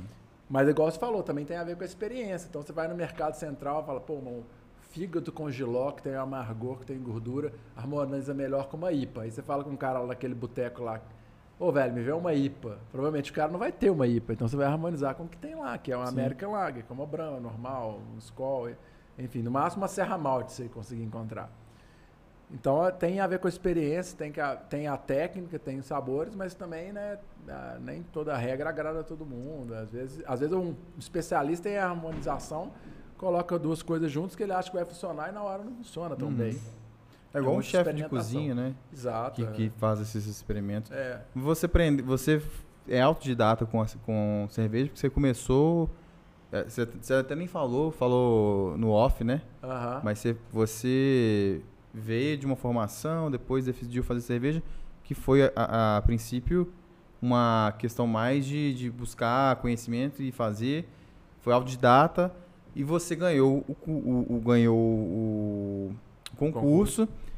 E ganhou esse curso de, de sommelier. O curso sommelier, ele, te, ele, Então, mas o curso vai para qual, é- vai pra qual lado? Para você fazer esse tipo de harmoni- harmonização, para você aprender a tomar cerveja e identificar diferentes eh, tipos de cerveja. O que É. que é o curso, assim? Como é que foi? O curso de sommelier eu fiz agora, no final do ano Que está passado. bombando agora, né? Foi prêmio, sommelier. foi um, um dos prêmios do concurso. Sim. Aí eu fiz o curso de sommelier. É um curso de cinco finais de semana. Tem vários formatos, mas o que eu fiz são cinco finais de semana, é, dez dias de oito horas o dia te- inteiro e trata de todos os assuntos. O sommelier é aquele cara que está no restaurante para incrementar o serviço. Ele vai te ajudar a escolher uma cerveja, uma cerveja que agrade o seu paladar e, e te proporcionar a melhor experiência. Acho que a melhor forma de re- resumir o que o sommelier faz é isso. Então eu chego lá e falo assim, oh, eu não entendo nada de cerveja, ou eu entendo, ou eu gosto mais assim, assim, assado, e ele vai te recomendar, dentro das opções que ele tem, a cerveja que ele acha que vai te encantar, que vai te surpreender, enfim. E para harmonizar com os pratos. Às vezes sim, às vezes não. Ele pode sugerir, olha, você pode pedir esse prato que acompanha a cerveja. Geralmente é o contrário, você pede o prato e sugere a cerveja que vai acompanhar. Aham. Mas ele também está ali para o quê? Para zelar pelo salão. Ele é como se fosse um maître de um restaurante, Uhum, né? uhum. Então o maître está para o restaurante, assim como o sommelier está para um pub. Vamos fazer essa, essa referência. Então é o cara que coordena o serviço, olha né, antes do serviço, treina o pessoal. Ó, a gente chegou um cerveja novo, esse estilo é assim, conta a história e tal. Faz treinamento, vê o mise en place ali, se as taças estão na quantidade correta, estão limpas e tal. O sommelier é o cara que faz a interface com o público. Entendeu? Não é só técnica de harmonização, saber identificar um estilo né, só na degustação às cegas, isso também, mas não é o mais importante. O mais importante é ele encantar o cliente. Ele está lá para isso. Ele é o intermediário. Ele sente o que a pessoa necessita e o que a casa tem para entregar e une Isso. essas ele, duas ele é coisas. como, se- É. ele é como se fosse o supervisor do salão. Como eu falei, o mestre ou o gerente, aquele garçom mais experiente. É mais ou menos por E aí. você vê isso crescendo igual o, o, o núcleo, o, o- o nicho do vinho, porque o vinho, você vai, você vai na casa que vende vinho e tem o, som- o sommelier ali para te ajudar, né? Geralmente é assim. É, então. Você vê isso crescendo com a cerveja, assim, nesse nível? Não, não vejo como o vinho, não, porque o vinho é o seguinte, cara. É, o vinho, ele eu acho que ele é intencionalmente feito para não ter informação. Como assim? Na garrafa, você pega um rótulo de vinho, igual você falou, você tá escrito Aqui eu li no, tudo. sabe? Não Tá escrito nada. no rótulo do vinho lá, harmoniza com pratos condimentados, frango grelhado. É no máximo que você vai saber de um vinho, no máximo é que uva ele tem e olhe lá. É. Então, tipo, E se não tiver um intérprete, igual o caso do inglês ali, é outra língua, velho. Porque na Cerveja Europa, não é outra língua. na Europa o vinho ele não tem a uva, ele tem a região. Aí você tem que Hum, saber. Europa. Não, você, você tem que saber qual é a uva da região. Então, mas é, é muito mais do que qual a uva da, da região. Tem, Não tem, Bo- é. Vinho Bordeaux, por exemplo. Sim. Tem a casa Bordeaux, Bordeaux que é uma região Uhum. controlada. Tem a casa Bordeaux que é fantástica, e tem a casa Bordeaux que é meia boca. Você tem que saber isso. Tem. Então, tipo assim, é, é um trabalho de conhecimento muito grande. Cerveja também é, é, mas tem muito mais informação disponível no rótulo. Só Cerve- o estilo, por exemplo, o vinho não tem estilo. Tem a uva. Sim. Mas aqui nós estamos falando de uma Session IPA. Então, quando o pessoal fala assim, pá, eu cago pro BJCP, pro Brewers Association, pro guia, não sei o quê, é complicado você falar isso, porque assim, a vida inteira é uma questão de expectativa. Tem até aquela brincadeira, né? Expectativa e realidade. Exatamente. Então, assim, é uma questão de expectativa. Se eu comprar uma Pilsen e ela vier preta, pô, tá errado. tá contra a minha expectativa, Sim, sim, né? sim. Uma Session IPA, eu compro uma Session IPA, não tem amargor nenhum, tá errado. Se tiver amargor demais, tá errado. Então, assim, a cerveja é muito mais direta e mais acessível ao público que um É mais, vinho. mais, mais popular do que o vinho, né? então, não Aqui, precisa pelo muito de menos. intérprete, entendeu? É. O sommelier, nesse caso do vinho, ele é um intérprete. Precisa dele. Porque a, a uva Cabernet Sauvignon Eu pode não ser O que, que é? várias coisas, né? Quando você lê lá um Cabernet Eu não sei. um Merlot, um... Então, qual que é mais potente, um Shiraz ou um Merlot? Eu não sei. Até arrisco, mas Cabernet Sauvignon eu sei, eu sei pela prática, assim, mas é o máximo que eu chego do vinho, sabe? Agora, se eu pegar um Cabernet Sauvignon do Chile e de outro lugar, da França, sei lá se tem, eu não vou saber diferenciar aquilo. Às vezes na boca sim, mas, mas primeiro, antes de eu provar, eu tenho que comprar, concorda? Concordo. E, e outra coisa que não tem no mundo do vinho é a provinha, né? Na cerveja, dá uma provinha, deixa eu experimentar e tal. No vinho, você vai. Como você vai provar um vinho? O cara vai Sim. abrir a garrafa e botar a rolha e voltar no, na, na coisa. Cara, eu me sinto, eu até falei, até falei com a Duda esses dias, eu me sinto um absoluto ignorante quando fala de vinho. E eu queria muito gostar de vinho. Eu gosto, mas Porque é eu, eu muito também sou mais a barato. você, eu sou ignorante. É- é eu muito- ignoro as informações, eu não sei. É muito mais barato que o uísque, por exemplo. É muito melhor pra mim comprar três garrafas de, de vinho do que uma de uísque. Então eu queria muito entender e ser um cara amante de vinho e tudo. E, cara, é difícil demais, cara. É, mas como tudo na vida, igual, você me perguntou lá, é, questão do aprendizado, né? Eu aprendi cerveja com um amigo que já sabia fazer. E por sorte, ele, ele é meu amigo de- da galera lá do, do colégio, que eu conheci o pessoal de Pompéu, é de infância mesmo, a gente cresceu junto. E ele falou, pô, aprendi a fazer cerveja. Ele fez um curso, nem ninguém sabia nem que tinha curso. Eu nem sabia que dava pra fazer cerveja em casa, apesar da minha avó fazer. Mas minha avó fazia cidra, fazia contrô, fazia licor, Legal. fazia pão de queijo, fazia frango assado, fazia bolo de casamento. Ela fazia um milhão de coisas. Por coincidência, assim, eu- mais ou menos quando eu tinha uns 10 anos, eu lembro de ver uma garrafa, uma, um, tipo um fermentador mesmo, com um manômetro em cima, porque era um dos poucos que tinha pressão. O que, que é manômetro? Manômetro medir pressão. Igual tem no posto para calibrar coisa. Pneu. É. Aí ta- também para você fazer cerveja, você precisa de saber a pressão da carbonatação da cerveja e tal. Então ela tinha um vasilhão de vidro lá que tinha um relógio em cima. Para mim era um relógio. Hoje eu sei que é um manômetro. Aí eu lembro que ela fazia cerveja, que também eu lembro de uma das garrafas lá que meus pais tomavam e tal. Mas assim, eu tinha 10 anos e isso veio na minha memória só agora, depois que eu aprendi a fazer cerveja que esse cara me ensinou, meu amigo Daniel, abração Daniel. E, e aí ele, pô, eu sei fazer cerveja. Fiquei dois anos enchendo o saco dele, até que um dia ele me ensinou. E aí o destino foi que ele mudou, não tinha onde colocar os equipamentos. Eu, eu tava com uma casa grande na época, eu coloquei ela em casa e comecei a fazer. Mas isso foi em 2017 agora. Minha avó fazia cerveja em casa desde que eu nasci, em 1980, né? 83, inclusive o Sadi, Sadi Omrich, que é o baterista do Nenhum de Nós, ele é cervejeiro caseiro desde 83. Caramba. 83, tipo, eu tinha 5 anos. Aí pergunta, né? Hoje, pô, você compra na internet, compra os insumos, lúpulo e tal. Você já viu vender lúpulo, malte em algum lugar? Não. Aí ele fala, até eu vi aqui na hora que, que eu vim pra cá, que minha avó morava aqui na, na Tamóis, aqui do lado. Aqui onde a gente sei. tá. E a minha avó Odeila, não a Ailda. a avó Não, não, Odeila sim. a que fazia cerveja em casa. Aí ele falou, eu falei, ô, ô, Sadi, curiosidade, em 83, você faz cerveja desde essa época. Onde você comprava os insumos? Porque a gente não mora na Europa, né? Não, Sim, não sim. tem lúpulo, não tem malte, cevada malteada, fermento. Aí ele, eu comprava na casa de Umbanda. Caramba. Porque os umbandistas fazem oferendas, e uma das oferendas era cerveja. E aí o cara, tipo assim, era caro ele comprar uma escola que custava um real, mas era caro, porque às vezes tem que dar muitos litros, sei lá. E o cara fazia uma mistura lá com os mesmos ingredientes da cerveja. Aí era onde ele conseguia comprar lúpulo, por exemplo. Né? Onde você vai Caramba, comprar lúpulo velho. em 83, né? É, então é interessante isso. Hoje a gente tem uma, uma possibilidade, tipo, se você consegue o fermento, que é uma das características né, que mais marca numa cerveja, você consegue até trazer importado e tudo mais. né? Hoje você tem uma facilidade de fazer cerveja em casa muito grande do que você não tinha no passado. Sim. Cerveja, na verdade, você juntar água, açúcar e colocar fermento de pão, vira cerveja.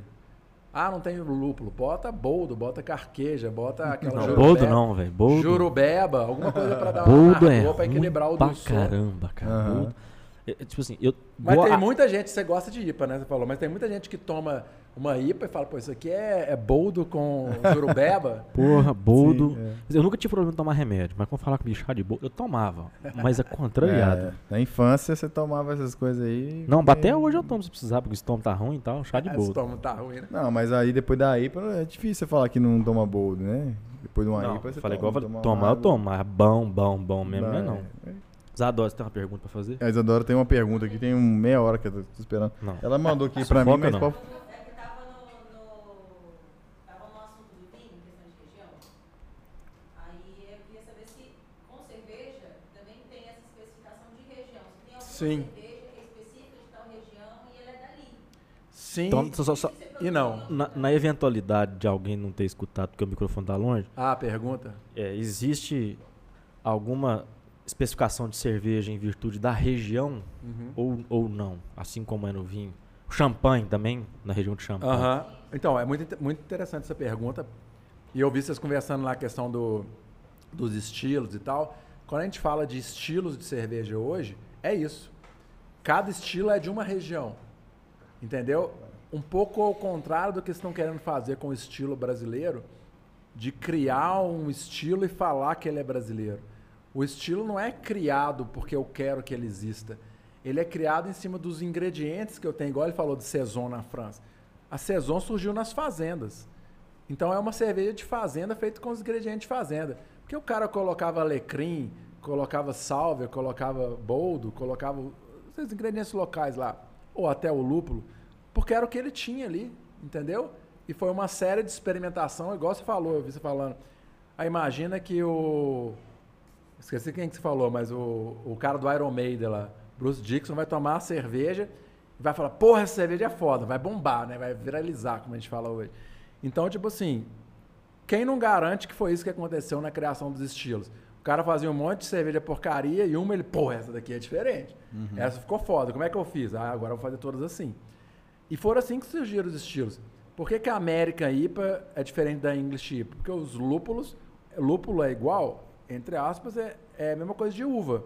A uva é igual? É, mas não tem uva de mesa, uva azeda, uva ácida, uva roxa, uva branca. O lúpulo é a mesma coisa. Então vai ficar maçã. Tem maçã verde, maçã vermelha, maçã Fuji, maçã gala, maçã não sei o quê, laranja Bahia, laranja lima. Então, tipo assim, a mesma espécie, vou falar o nome científico aqui, sei lá nem qual que é, do lúpulo. Esse aí que é, é da ordem das canibáceas lá. Can, can, não, não é canibáceas, não. Cana, canabináceas. Canabináceas, isso. É. Na mesma ordem da maconha e tal, são plantas diferentes, mas Sim. o mesmo lúpulo tem varietais que podem lembrar uma lixia, podem lembrar um maracujá, pode lembrar um palito de picolé de madeira crua, pode lembrar um terroso, até um feijão, um terra, um metal. E o mesmo, a mesma planta plantada no Brasil pode lembrar uma coisa, plantada na Inglaterra Sim. lembrar outra coisa, por causa das insolação, latitude, nível de chuva e tudo. Então, assim, os estilos surgiram do hábito. E não, o pessoal fala, ah, eu cago para o guia de estilo, fica querendo cagar a regra. Na verdade, é, o- é o contrário. É um catálogo de práticas, em vez de ser um negócio de ordem, de, de regras, entendeu? Então, tipo assim, ó, eu visitei a região de Monique. Pode ser, de Munique. E lá, qual que era a cerveja que tinha? Uma cerveja escura, E aí essa cerveja chamou como? A escura de Munique. A escura de Munique. Munique Dunkel. Munique. Não foi que o cara falou assim, vamos criar um estilo, agora vai chamar Monique Dunkel e nós vamos usar malte torrado. Não, é, é o contrário. O cara chegou lá e falou, o que vocês tomam aqui? Tomam uma cerveja. Cerveja não tinha nome, era cerveja. Aí, cara, então beleza, essa cerveja vai chamar a cerveja de Munique. Mas já tem a outra de Munique, tem a clara e a escura. Então tá, Munique Helles, que é claro, Munique Dunkel, que é escura. Uhum. E mais ou menos assim, é um catálogo, entendeu? Seu copo aqui. Ah, isso aqui. É aquele ali, né? Cara, e- mas não existe le- legislação, norma internacional que impeça Não. que eu chame uma cerveja produzida aqui dentro da minha casa de New England. Existe, Indian Pale Ale. existe, você que é advogado sabe, no Código de Defesa do Consumidor, que é uma lei maior, e existem as, os as regulamentos do mapa, mas nunca sobre estilo. Tanto que eu posso pegar esse estilo aqui, Session IPA, e colocar aquela IPA. Eu posso colocar aquela IPA. Aí o consumidor vai mandar lá pro, pro Procon. Ah, mas o cara falou que é IPA, mas no, é, só tem 4% de álcool, isso aqui não é IPA nunca. Olha o guia. O guia é o BJCP, que é americano, o Brew Association, que é americano e europeu. Aí o cara falar com ele, não, mas essa legislação não é do Brasil. Então ele pode colocar o que ele quiser. Acho- Desde que ele declare que está aqui teor alcoólico tanto. Eu mesmo comprei, até mandei ontem pro Ivan e pra Anne, lá, os outros campeões. É, falei, ó, fui enganado aqui. Comprei uma cerveja dos Estados Unidos e tava lá, Hazy India Pale Ale. Aí na hora que eu tomei, falei, mas essa cerveja tá leve demais. Aí tinha 4% de álcool só. Na verdade era uma Hazy Session India Pale Ale. Mas se fosse colocar isso tudo no rótulo, nem cabia. Tinha que ser um galão de 20 litros. um outdoor. É porque eu acho que a, a- a pergunta da Isadora é mais ou menos nesse sentido, né? Porque como a gente tem essas normatizações muito específicas de você não poder chamar algo, um espumante que não é produzido em champanhe de champanhe, Aham. se tinha alguma cerveja que não é É, não produzida... poder chamar no rótulo, mas todo mundo chama, né? É, no, no, no boca a boca. né? Que é a referência, né? Então, só é, complementando a pergunta, então, por exemplo, lá na Alemanha é muito claro isso. é, quem já esteve na Europa, igual ele falou, ah, já fui na Europa. É igual eu falei, a- da Europa eu conheço só a abelha. Africana, na verdade, não? Da abelha Europa também. É, Também. tem a europeia também. Ah, então, mas enfim.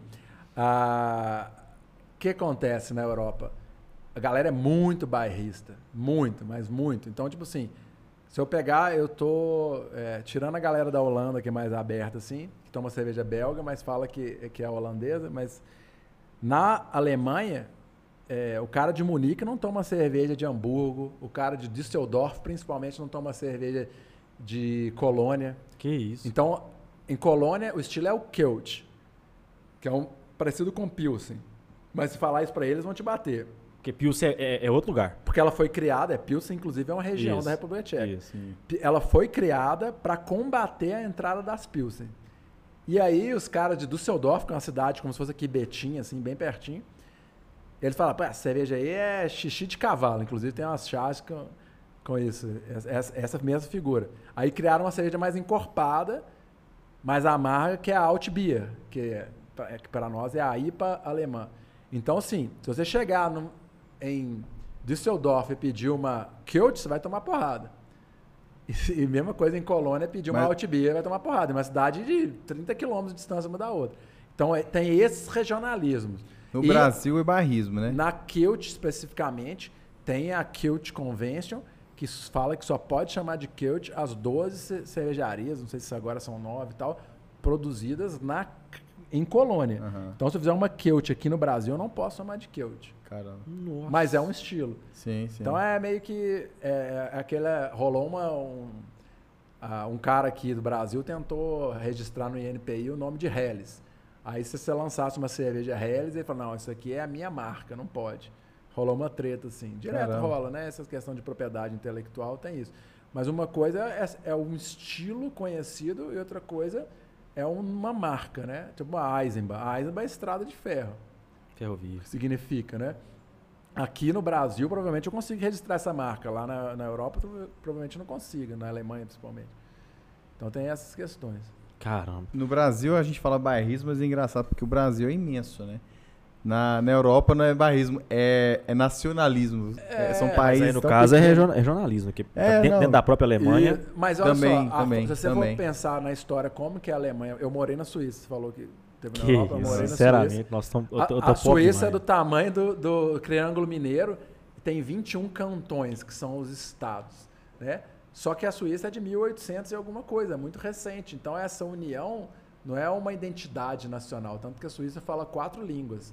Fala o alemão, o italiano, o francês e um dialeto é, latino lá que é o reto românico.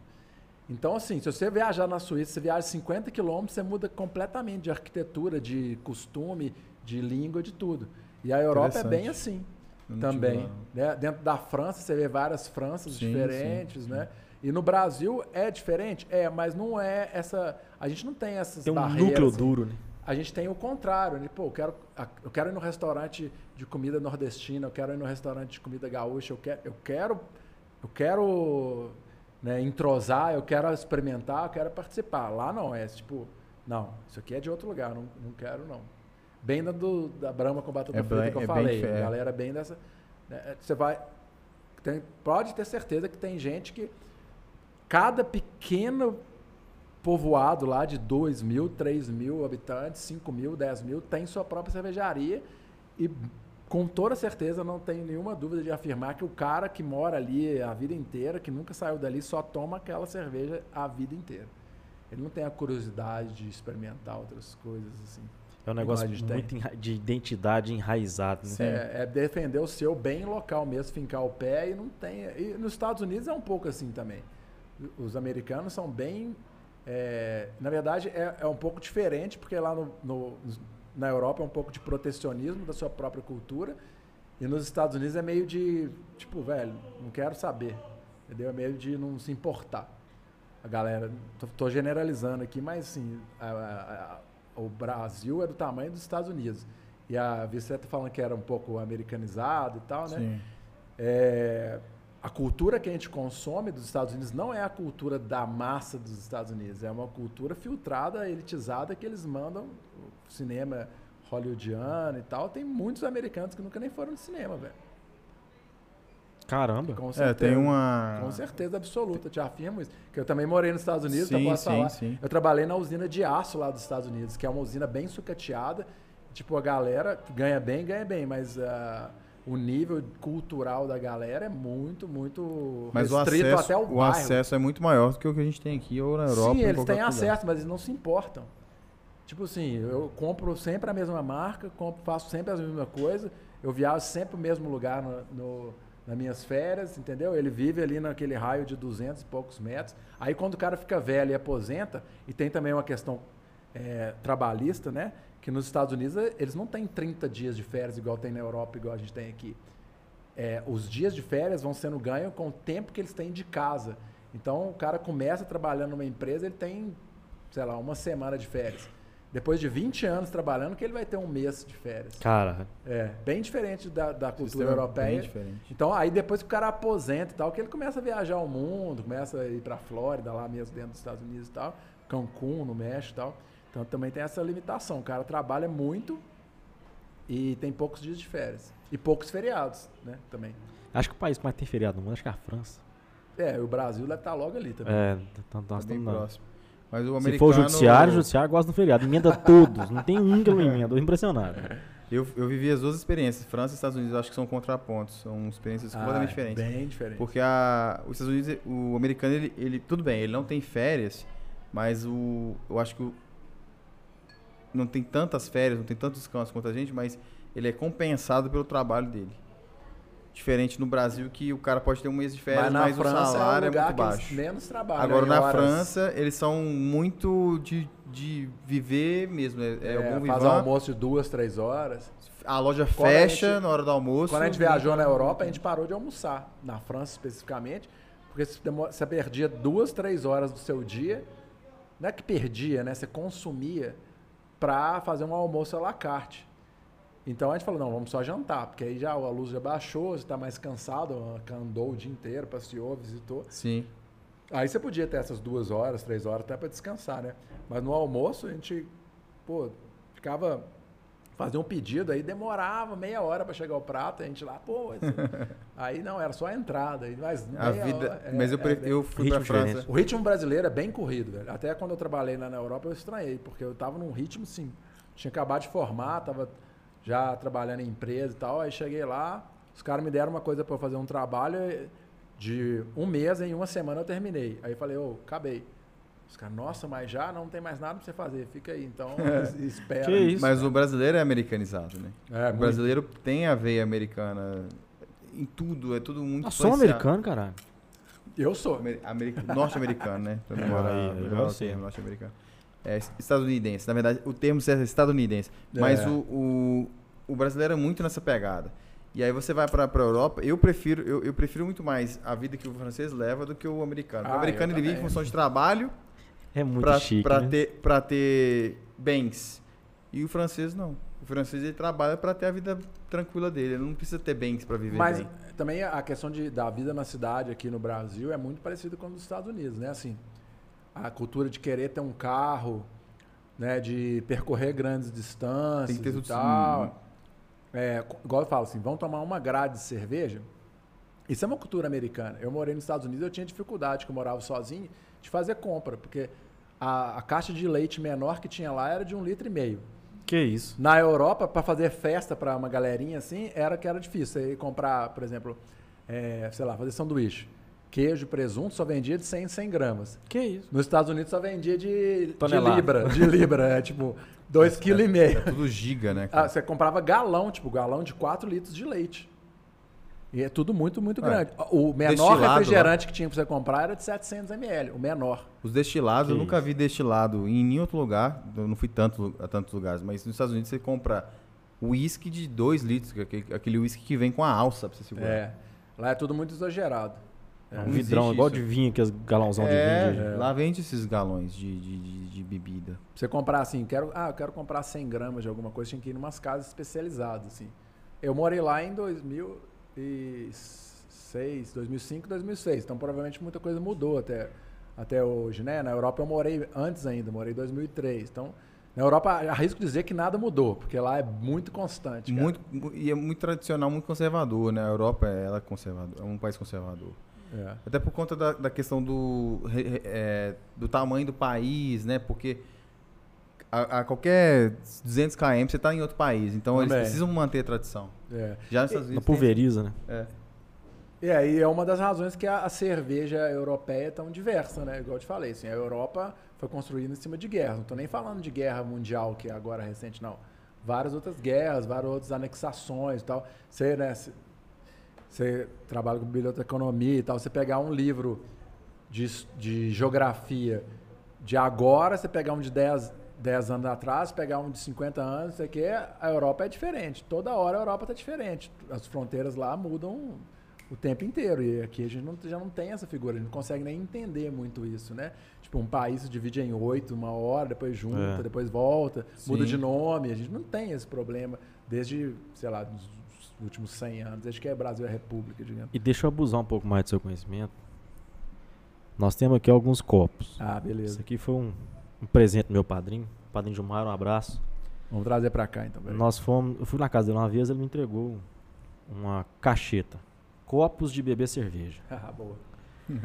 E aí eu falei assim, vou separar aqui alguns, tem até mais outros, mas minhas dúvidas principais são com esses. Faz diferença mesmo? É frescura ou o que que é? Tava- até na hora que eu tava vindo pra cá, eu falei assim, eu, eu- eu gosto muito de analogias, né? Que é tipo assim, falar, ah, faz, faz, não faz, isso aqui. Pensa, por exemplo, nós vamos cortar o cabelo. Beleza? Aí eu cheguei aqui e tava assim, corte 20 reais ali. O cara ali e tal. Quanto vale um corte de cabelo? Ou uma consulta de um advogado? Entendeu? Pode valer 20, pode valer 200, pode valer 2 mil. Um monte de coisa influencia, entre elas a localização, a experiência, a forma que você é servido, tudo mais. Então, uma das coisas que me levou a gostar de cerveja artesanal foi esse copo aqui, que é o copo de cerveja de trigo, né? Primeira coisa, você tá lá todo mundo tomando no copo Lagoinha, que a gente tem um aqui parecido, né? um half pint, mas é tá todo mundo tomando no copo Lagoinha. Aí de repente passa um cara com um copo desse tamanho. Até pela ganância vai falar, porra, por que, que esse cara tá tomando um copo desse tamanho e eu tô tomando esse copinho? Vai despertar a sua curiosidade, sabe? Aí, pô, você quer uma cerveja de trigo. Pô, mas tem cerveja de trigo? Eu nem sabia. Tipo, Pra mim, cerveja é tudo igual. E uma outra coisa que nos remete aqui. Se eu virar para você e falar assim, vinho é feito de quê? Todo mundo vai falar que é de uva. Todo mundo, sem exceção. Acho que ninguém vai responder que não é de uva. Agora, se eu te perguntar, para nós não, mas uma pessoa na rua que toma cerveja no bar, de que, que a cerveja é feita? Uhum. Poucas pessoas vão saber essa resposta. Entendeu? A, a hoje você pode ler no, ali nos ingredientes e tal, mas igual vai estar lá escrito malte. Ah, malte. Perguntar, o que, que é malte? Poucas pessoas vão saber. Não estou falando isso para elitizar, nossa, não, pelo contrário, a cerveja é super democrática, todo mundo toma e tal, e ninguém está nem rasgando o que, que é feito, o que, que não é feito, nem nada, né? Aí que está a questão dos copos fazer a diferença. Para quem está se aprofundando, né, você tomar, vi vocês falando, a barley wine, que é o vinho de cevada, uma cerveja encorpada e tal, você tomar ela nesse copo, você vai ter uma experiência. Você tomar nesse copo, você vai ter outra experiência, né? Ah, eu necessariamente vou, per vou perceber a diferença? Não, no início não. É igual quando você comer um prato muito apimentado no início, você vai achar muito apimentado, depois você vai acostumando, depois você acha gostoso. Então é uma questão de prática. Outra analogia legal, é comida japonesa. Acho que poucas pessoas comeram sushi, sashimi da primeira vez e acharam bom. Ou sabiam o que fazer com aquele a raiz forte ou com o shoyu, né? Então, assim, é uma, um conhecimento que vai acrescentando até fazer diferença. Faz diferença? Faz diferença. Né? Então, por exemplo, se eu tomar um, uma cerveja de trigo nesse copo, uma cerveja de trigo geralmente vem numa garrafa maior. E a presença da levedura na garrafa, ela é refermentada na garrafa, ela faz diferença na no sensorial. Ela traz é, notas de cravo, notas de banana mais acentuadas. Se ela tiver no copo, ela traz muito, se ela não tiver, ela traz menos. Esse copo é feito para você servir a garrafa inteira para a levedura cair lá dentro. Ele é mais largo aqui na frente porque ela vai espumar muito e vai formar uma, um, um espaço aqui para a espuma se acomodar e não derramar. Se servir nesse, vai derramar. Então tem um conhecimento envolvido. Agora faz muita diferença? Talvez não faça. Né? Mas para um sommelier que ele está ali para trazer o melhor da experiência, ele vai querer te mostrar isso. Agora, se você não quiser, tudo bem, é a escolha do cliente, né? Mas faz todo É. sentido. E esse, esse, essa tulipa, né? Eu chamo de tulipa. Não sei se é seu nome Aham. é. Isso é para algum tipo de cerveja específico? Para lagers. Na As verdade, a lagers. gente, a gente chama ele ou de pocal ou de, ou de lager mesmo. Né? Porque é, tanto a de trigo quanto a, a- as, as cervejas American Lagers e outras cervejas que elas têm um sensorial mais limpo, digamos, a de trigo não, mas, mas também é para tomar mais ou menos na mesma temperatura. Então, por exemplo, se eu pegar novamente a Barley Wine ou a Petróleo que a gente falou aqui e colocar as- a de trigo, a Barley Wine, a, a IPA, a Petróleo, que é uma Russian Imperial Stout, e uma American Lager, todas a, a zero graus, igual a gente está acostumado a tomar aquela cerveja bem gelada. A Lager vai te trazer a melhor experiência. As outras você está perdendo sensorial, porque tem alguns aromas e sabores que só vão aparecer quando ela estiver um pouco mais aquecida. Não é tomar cerveja quente, mas é não tomar tão gelada. E se ela tiver igual o povo tem essas cervejeiras, coloca lá menos 4 graus, aí vai congelar sua papila gustativa. Então imagina, quando você está sentindo um frio tremendo, quem já morou fora sabe, que você não consegue nem mexer a mão, você está perdendo o seu sensorial, até o seu motor. Então você não consegue perceber o que está acontecendo. O cara te beliscar, você não vai nem sentir. A mesma coisa acontece na sua língua, na sua boca. Né? Então esse copo aqui, na verdade, o, o lager mesmo, ele é mais reto. Para quê? Para a cerveja que está no copo percorrer a menor distância da sua boca. Esse copo aqui, ele faz curva para que no momento que a cerveja está percorrendo a parede, ela faz um percurso maior e ela se aqueça para te trazer melhor, é, melhor percepção sensorial. Boca larga é a cerveja geralmente mais aromática, então esse é um copo de IPA ou de stout, que você vai, seu nariz vai lá dentro do copo, Entendi, entendeu? A lager já não. ó. entendi. Então, é, são essas basicamente. assim, tem muito mais coisa em cima disso, mas ah, em, em, em geral é, é essa experiência. Essa da, da- de trigo, nossa, é muito sentido porque ho- hoje eu não tomo tanta, mas naquela época que tava em au- no auge, você pegava a garrafa lá de 600 e, e, e ficava ali a, a levedura no fundo, né? Ah, tem que mexer, não sei o que tal, tal, mas você nunca Isso. consegue colocar um copo com ela, ou seja, vai ser o segundo, terceiro copo que você Então, vai mas você não consegue porque seu copo não é o próprio. Não é o né? próprio. Geralmente, que ser o próprio gran- o isso é uma coisa que eu aprendi quando eu morei na Europa, é que agora está chegando no Brasil, E eu ficava encantado que cada serviço era com um copo daqui, por exemplo. Eu não vou servir uma cerveja de trigo da Krug nesse copo, porque ele é da Furst. Eu vou procurar. É claro que na sua casa você não vai ter disso, né? Então é melhor você ter um copo liso. Sim, sim. Mas no boteco, no boteco, não, no pub, no restaurante, o cara vai usar o copo. E a- se você olhar os copos europeus, a maioria deles é marcado aqui, por exemplo, ó, 500 ml. Então ele tem um espaço além. E não é só de cerveja, não, de vinho. Uma vez eu pedi um vinho lá quando eu morava na Suíça. Um copo, veio uma taça desse tamanho assim, quase. Tô Cara, exagerando, claro, né? Assim, uma taça grande. Aí o cara serviu isso aqui pra mim. Eu falei, pô, velho. pra que um copo desse tamanho? Aí o cara, não, mas. Aí ele falou: você pediu 10 centieles, não foi? Que lá é centieles, né? Mili, mi- ml. Aí eu fui, aí tava aqui, aí ele rodou o copo assim, ó, tinha uma marca aqui, ó. No copo desse tamanho, 10 centieles. 100 ml, né? No caso. Então, tipo assim, é marcado, o cara põe na risca lá. A gente não tem esse hábito aqui, sempre é aquele, ah, quero mais chorinho, Não, bota chorinho, mais, ou pô, é. me dá sem espuma, eu acho Sem que espuma. te passando pra trás, né? Tô colocando muita espuma. Tem a cerveja Não, que a gente ir, entende ir. como cerveja grande produção, que ela. Que aí você bota Skol e Brahma, mas a gente pensa, quando a gente pensa em cerveja em, em fábrica, né? De, Aham. eh, em cervejaria, a gente pensa na cerveja artesanal. Ne- Não necessariamente é, é- é- é artesanal, porque já. É, isso que eu ia falar. O Como que a que é? Já a pode- gente não tem nem na legislação, nem numa defini- definição clara aqui no Brasil o que, que é uma cerveja artesanal. Entendeu? Nos Estados Unidos até tem, mas é uma questão de relação de litros produzidos. Uhum. e muda. O Sadi mesmo fala assim que a cerveja artesanal lá é limitada pela Samuel Adams. Samuel Adams produz mais não sei quantos milhões de litros, eles aumentam o sarrafo para Ah, ser tá. artesanal tudo abaixo daquilo. Então aqui a gente não tem essa definição. Né? O que, que é uma cerveja artesanal? Não tem explicação. Pode ser uma cerveja que não é pasteurizada? Seria uma boa definição. Uma cerveja que você toma no show ali local, né? Que é, para quem está assistindo aí, não sei se sabe, mas assim, Brasil é um dos poucos lugares que tem diferença do que, é chopp e o que, é cerveja. O chopp é a cerveja antes de pasteurizar. Pasteurizar é um processo de aquecer a cerveja até matar todos os micro-organismos que tem dentro dela. Então, isso é uma cerveja. Se eu pegar essa mesma receita e não pasteurizar, é chopp. Ó, Isso é a legislação brasileira diz. Né? Então, mas o que é uma cerveja artesanal? Aí, se fosse uma definição no copo, talvez a gente poderia colocar essa questão de estilos, né?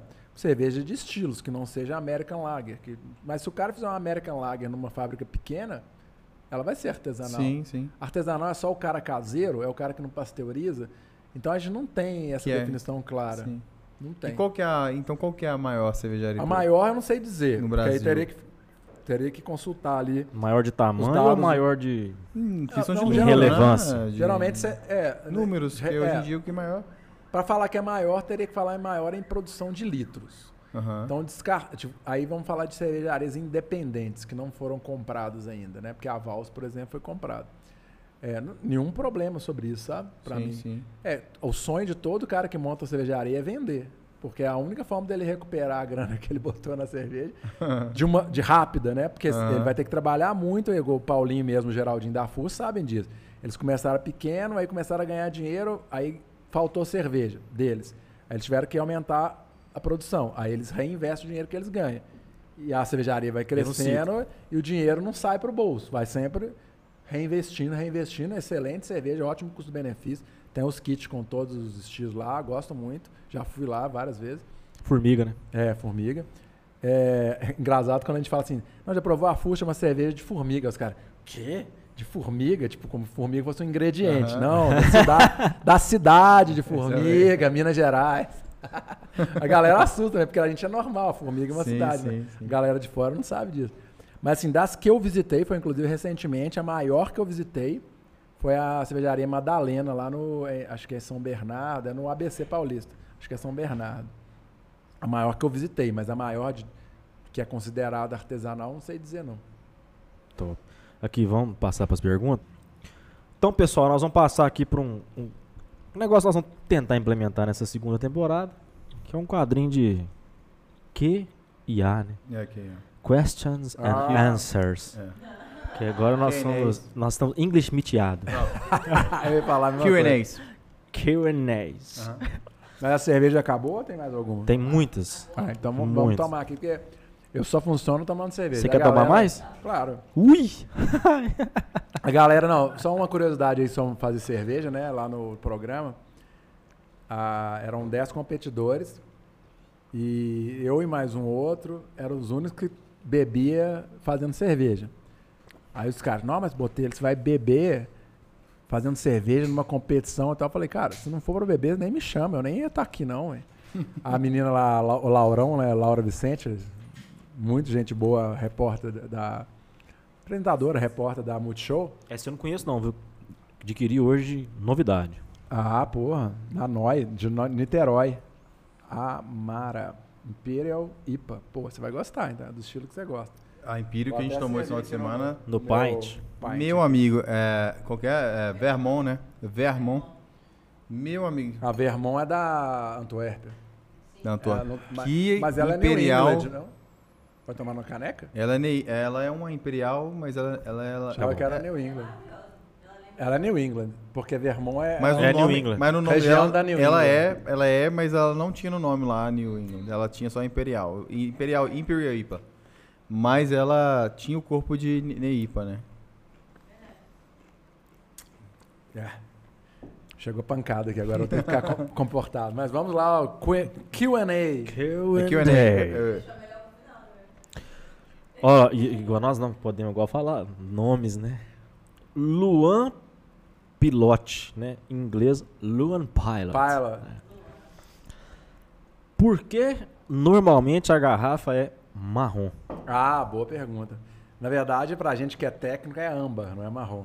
Hum, Mas- Nossa. Toma, boa. Vai. e você achando que só mulher que me distinguia a cor desse jeito. Mas o, a, a luz, as- as- os espectros ultravioleta e infravermelho e tal, eles degradam o lúpulo e trazem um efeito aromático para a cerveja que a gente chama de light struck, que é lembra um cheirinho de gambá, digamos assim. e uma das cervejas que tem um pouco isso é a Heineken. Inclusive tem um fato curioso sobre isso que a Heineken A Heineken garrafa é verde, pô. Sim, e, e por isso também dá o light struck. A garrafa clara, clara que eu falo de, transparente, garrafa verde, tem tendência a formar esse aroma. É um aroma não necessariamente desagradável, mas é, é um pouco diferente de um aroma de lúpulo floral, lúpulo herbáceo, ou de pão, ou de, eh, de malte, né? Mas não incomoda muita gente, in- inclusive para a Heineken, eles têm tecnologia para não ter isso, já tentaram tirar isso e as vendas caíram. Tipo, diz a lenda, né? E aí eles falaram, não, vamos controlar isso. Mas hoje você tem um lúpulo que ele é, digamos, imune à luz, que você pode usar, que mesmo você colocar numa garrafa clara, não vai ter esse efeito. Dá para fazer Legal. isso. E eu mandei uma notícia pra você que. é, que eu ia que- falar isso também. Da notícia que. ah, Saiu no, no, no BHs, né? BHZ. BHZ, BHZ. Que as garrafas tem cerveja, mas não tá tendo garrafa verde. Ah, então, é, a gente está com esse problema de pandemia, né? Quem está acompanhando aí outras notícias sabe, por exemplo, questão dos semicondutores para carro zero e tal. Então foi muito louco essa pandemia, porque o que aconteceu? Não tinha garrafa, garrafa de vidro. Aí o povo correu pro growler PET. Aí voltou a garrafa de vidro Opa. e não tinha lata. Aí quem fazia lata foi para garrafa de vidro. Aí agora tá faltando garrafa de vidro de novo. Aí faltou caixa de papelão e tal. A gente ainda está se adaptando a essa saída de pandemia. No início todo mundo achou que o mundo ia acabar, todo mundo parou a produção e tal, ficou com os tanques cheios. Aí na hora que foi começar a produzir de novo, não tinha os insumos. Faltou malte pilsen no mercado, gente. Que isso. Caramba. Sabe? O malte pilsen é base para praticamente todas as cervejas. Faltou. Então, assim, a gente ainda está saindo da pandemia e aí é aquela questão, né? A, a uma vantagem das pequenas, micro artesanais sobre a- as grandes é isso, elas podem se adaptar. Elas não têm compromisso nenhum de ter que manter uma Brahma, uma Skol, uma Antártica no mercado. Ah, acabou a minha Session IPA, vou fazer Double IPA, acabou Double IPA, vou fazer Red Ale e tal, faço o que tem, lanço produto novo. Eles não têm compromisso de ter um produto sempre. A não ser que nem contrato com o supermercado, né? Que aí fica um pouco mais complicado. Cara, pegando esse gancho. A Serra Malte. Até brinquei com a Dura esses, esses dias. Tá sempre escrito nela, produção limitada. Uhum. Todo dia, todo lugar que eu vou tem. O que, que é essa produção limitada dela? Talvez marketing, né? Não sei. Porra, não tá- se for marketing, tá funcionando, que não acaba. E, e uma, Mas não é uma pergunta- cerveja que você acha em qualquer lugar, não. Não, Pô, não, velho, não, eu Você sempre- não acha em qualquer lugar, não. Assim, aqui em BH você acha bastante. Você acha? Eu Aqui não sei, não. popularizou em BH, mas... Eu É gosto difícil você muito, mas é uma daqui. cerveja que mudou também, né? Ao longo do tempo. Ela era mais, ah, mais encorpada, mais potente e tal. E não tem segredo, cara. Quando você vê uma cerveja igual a gente tava tomando aqui da Valsa, Verano, até se eu vi vocês falando no outro podcast da Petróleo, pô, custava 30 reais a, a medieval da Falk, custava 30 Medieval. reais a garrafa. Agora custa 10. Qual o segredo, velho? Mudou. Tem menos ingrediente. E escala também o um pouco, escalonamento né? de produção, você acha que não pode baratear Não. o preço? Pode, mas não tanto. Não Não, tanto. cai em três vezes um preço. Sim. Ah, pra você ter ideia, por exemplo, só dar um exemplo. Eu gosto muito da marca, sou muito amigo do Falcone, lá, o, o fundador da marca, mas a, a Medieval, quando ela começou, ela tinha um selo de cera aplicado em cada garrafa. Isso tem um custo, tem um trabalho envolvido aí. Na hora que isso sai, o preço cai, Sim, sim. entendeu? Sim. E o... Antes da próxima. é, você... Essa cerveja tá doce. Qual? Ah, não, então. Qual delas? Essa que nós estamos bebendo agora. Eu vi, aí sabe quantos IBU que ela tem? Se você adivinhar, você vai ganhar mais uma session. não. 65. IPA. 115. Caralho. Sério? É. Pera aí. Eu vou provar isso não, ué. Posso, estar lá, posso estar lá. Deixa eu botar mais um pouquinho aqui. Inclusive, é um, é um negócio legal da gente falar sobre o IBU aqui. 115? O IBU, eu sou engenheiro, né? Então, o IBU, Tá doce, doce. Doce. Você É por Aqui, isso, ó. que eu tô- por isso que eu, não, não acusei tá, o golpe. doce, não tá doce não. Ela não tá tão amarga quanto ele gostaria que seja. Mas eu tô sentindo amargor aqui. Mas o que acontece? O IBU, ele é um índice. É porque o doce não é o contrário de amargo, né? É, não, é, não sei, não tem contrário, né? Mas- Salgado, talvez. Mas uma coisa que. o- Se você pegar uma coisa doce e consumir com uma coisa, uma coisa muito doce, com uma coisa muito amarga, você vai abaixar os dois. Pega, pega, pega um leite condensado e, e come com um giló, por exemplo. Claro que não vai ser bom, mas nem vai ficar tão amargo o giló, nem vai ficar tão, Tão doce, doce o leite condensado. O salgado também faz essa compensação. Né? O que, que você ia falar? Pega a garrafa aí. Pra gente poder Mostrou ver. ali. É. Mas o, o, o- o IBU, que é o International Bitter Unit, ele é um cálculo, uma fórmula matemática. Não necessariamente o amargor. Não, que mas tá muito pequena. Não aparece aí, não? 115. É, vai ter que confiar na gente, então. Mas não, não, não parece. Não- realmente não... Não parece que- 10,5% Então, mas, não, de álcool. mas não vai aparecer, porque ela é uma Double IPA. A Double IPA ela tem um corpo, você vê. É quase encorpado uma ali, ó, vitamina, é. né? Então, é o que eu, eu, um alimento. eu vi vocês falando no outro podcast, é, que eu queria esclarecer pra galera, é o seguinte. O IBU é um cálculo matemático baseado no percentual de alfa-ácido que o lúpulo tem e no tempo que aquele alfa-ácido é convertido pelo calor em isoalfa-ácido. Parem as máquinas. Parem as máquinas. Vamos lá, vamos por partes. Jogou Jack Não, então é tipo um, um o que, IBU. que é alfa-ácido? Alfa-ácido é o é a resina, vamos chamar de resina, do lúpulo, que é a molécula que dá o amargor. Tá, Mas ela entendi. só dá o amargor. O alfa-ácido é isso. Quando ela vira iso-alfa-ácido, ela faz isso. Ela se rearranja. E aí dá o amargor do lúpulo. Então, o IBU ele é um cálculo baseado no tanto de alfa-ácido que o lúpulo tem. E o tempo que aquele alfa-ácido fica cozinhando, porque ele precisa de calor a quase 100 graus, para se transformar no isoalfa-ácido. Então eu posso ter uma cerveja com muitos IBUs e não ser amarga. Porque amargor é um percep- uma percepção sensorial, não é um cálculo matemático. Entendeu? Então se eu fizer uma base de Pilsen e colocar esse mesmo tanto de lúpulo que tem aqui, vai ficar super amargo, não vou conseguir nem beber.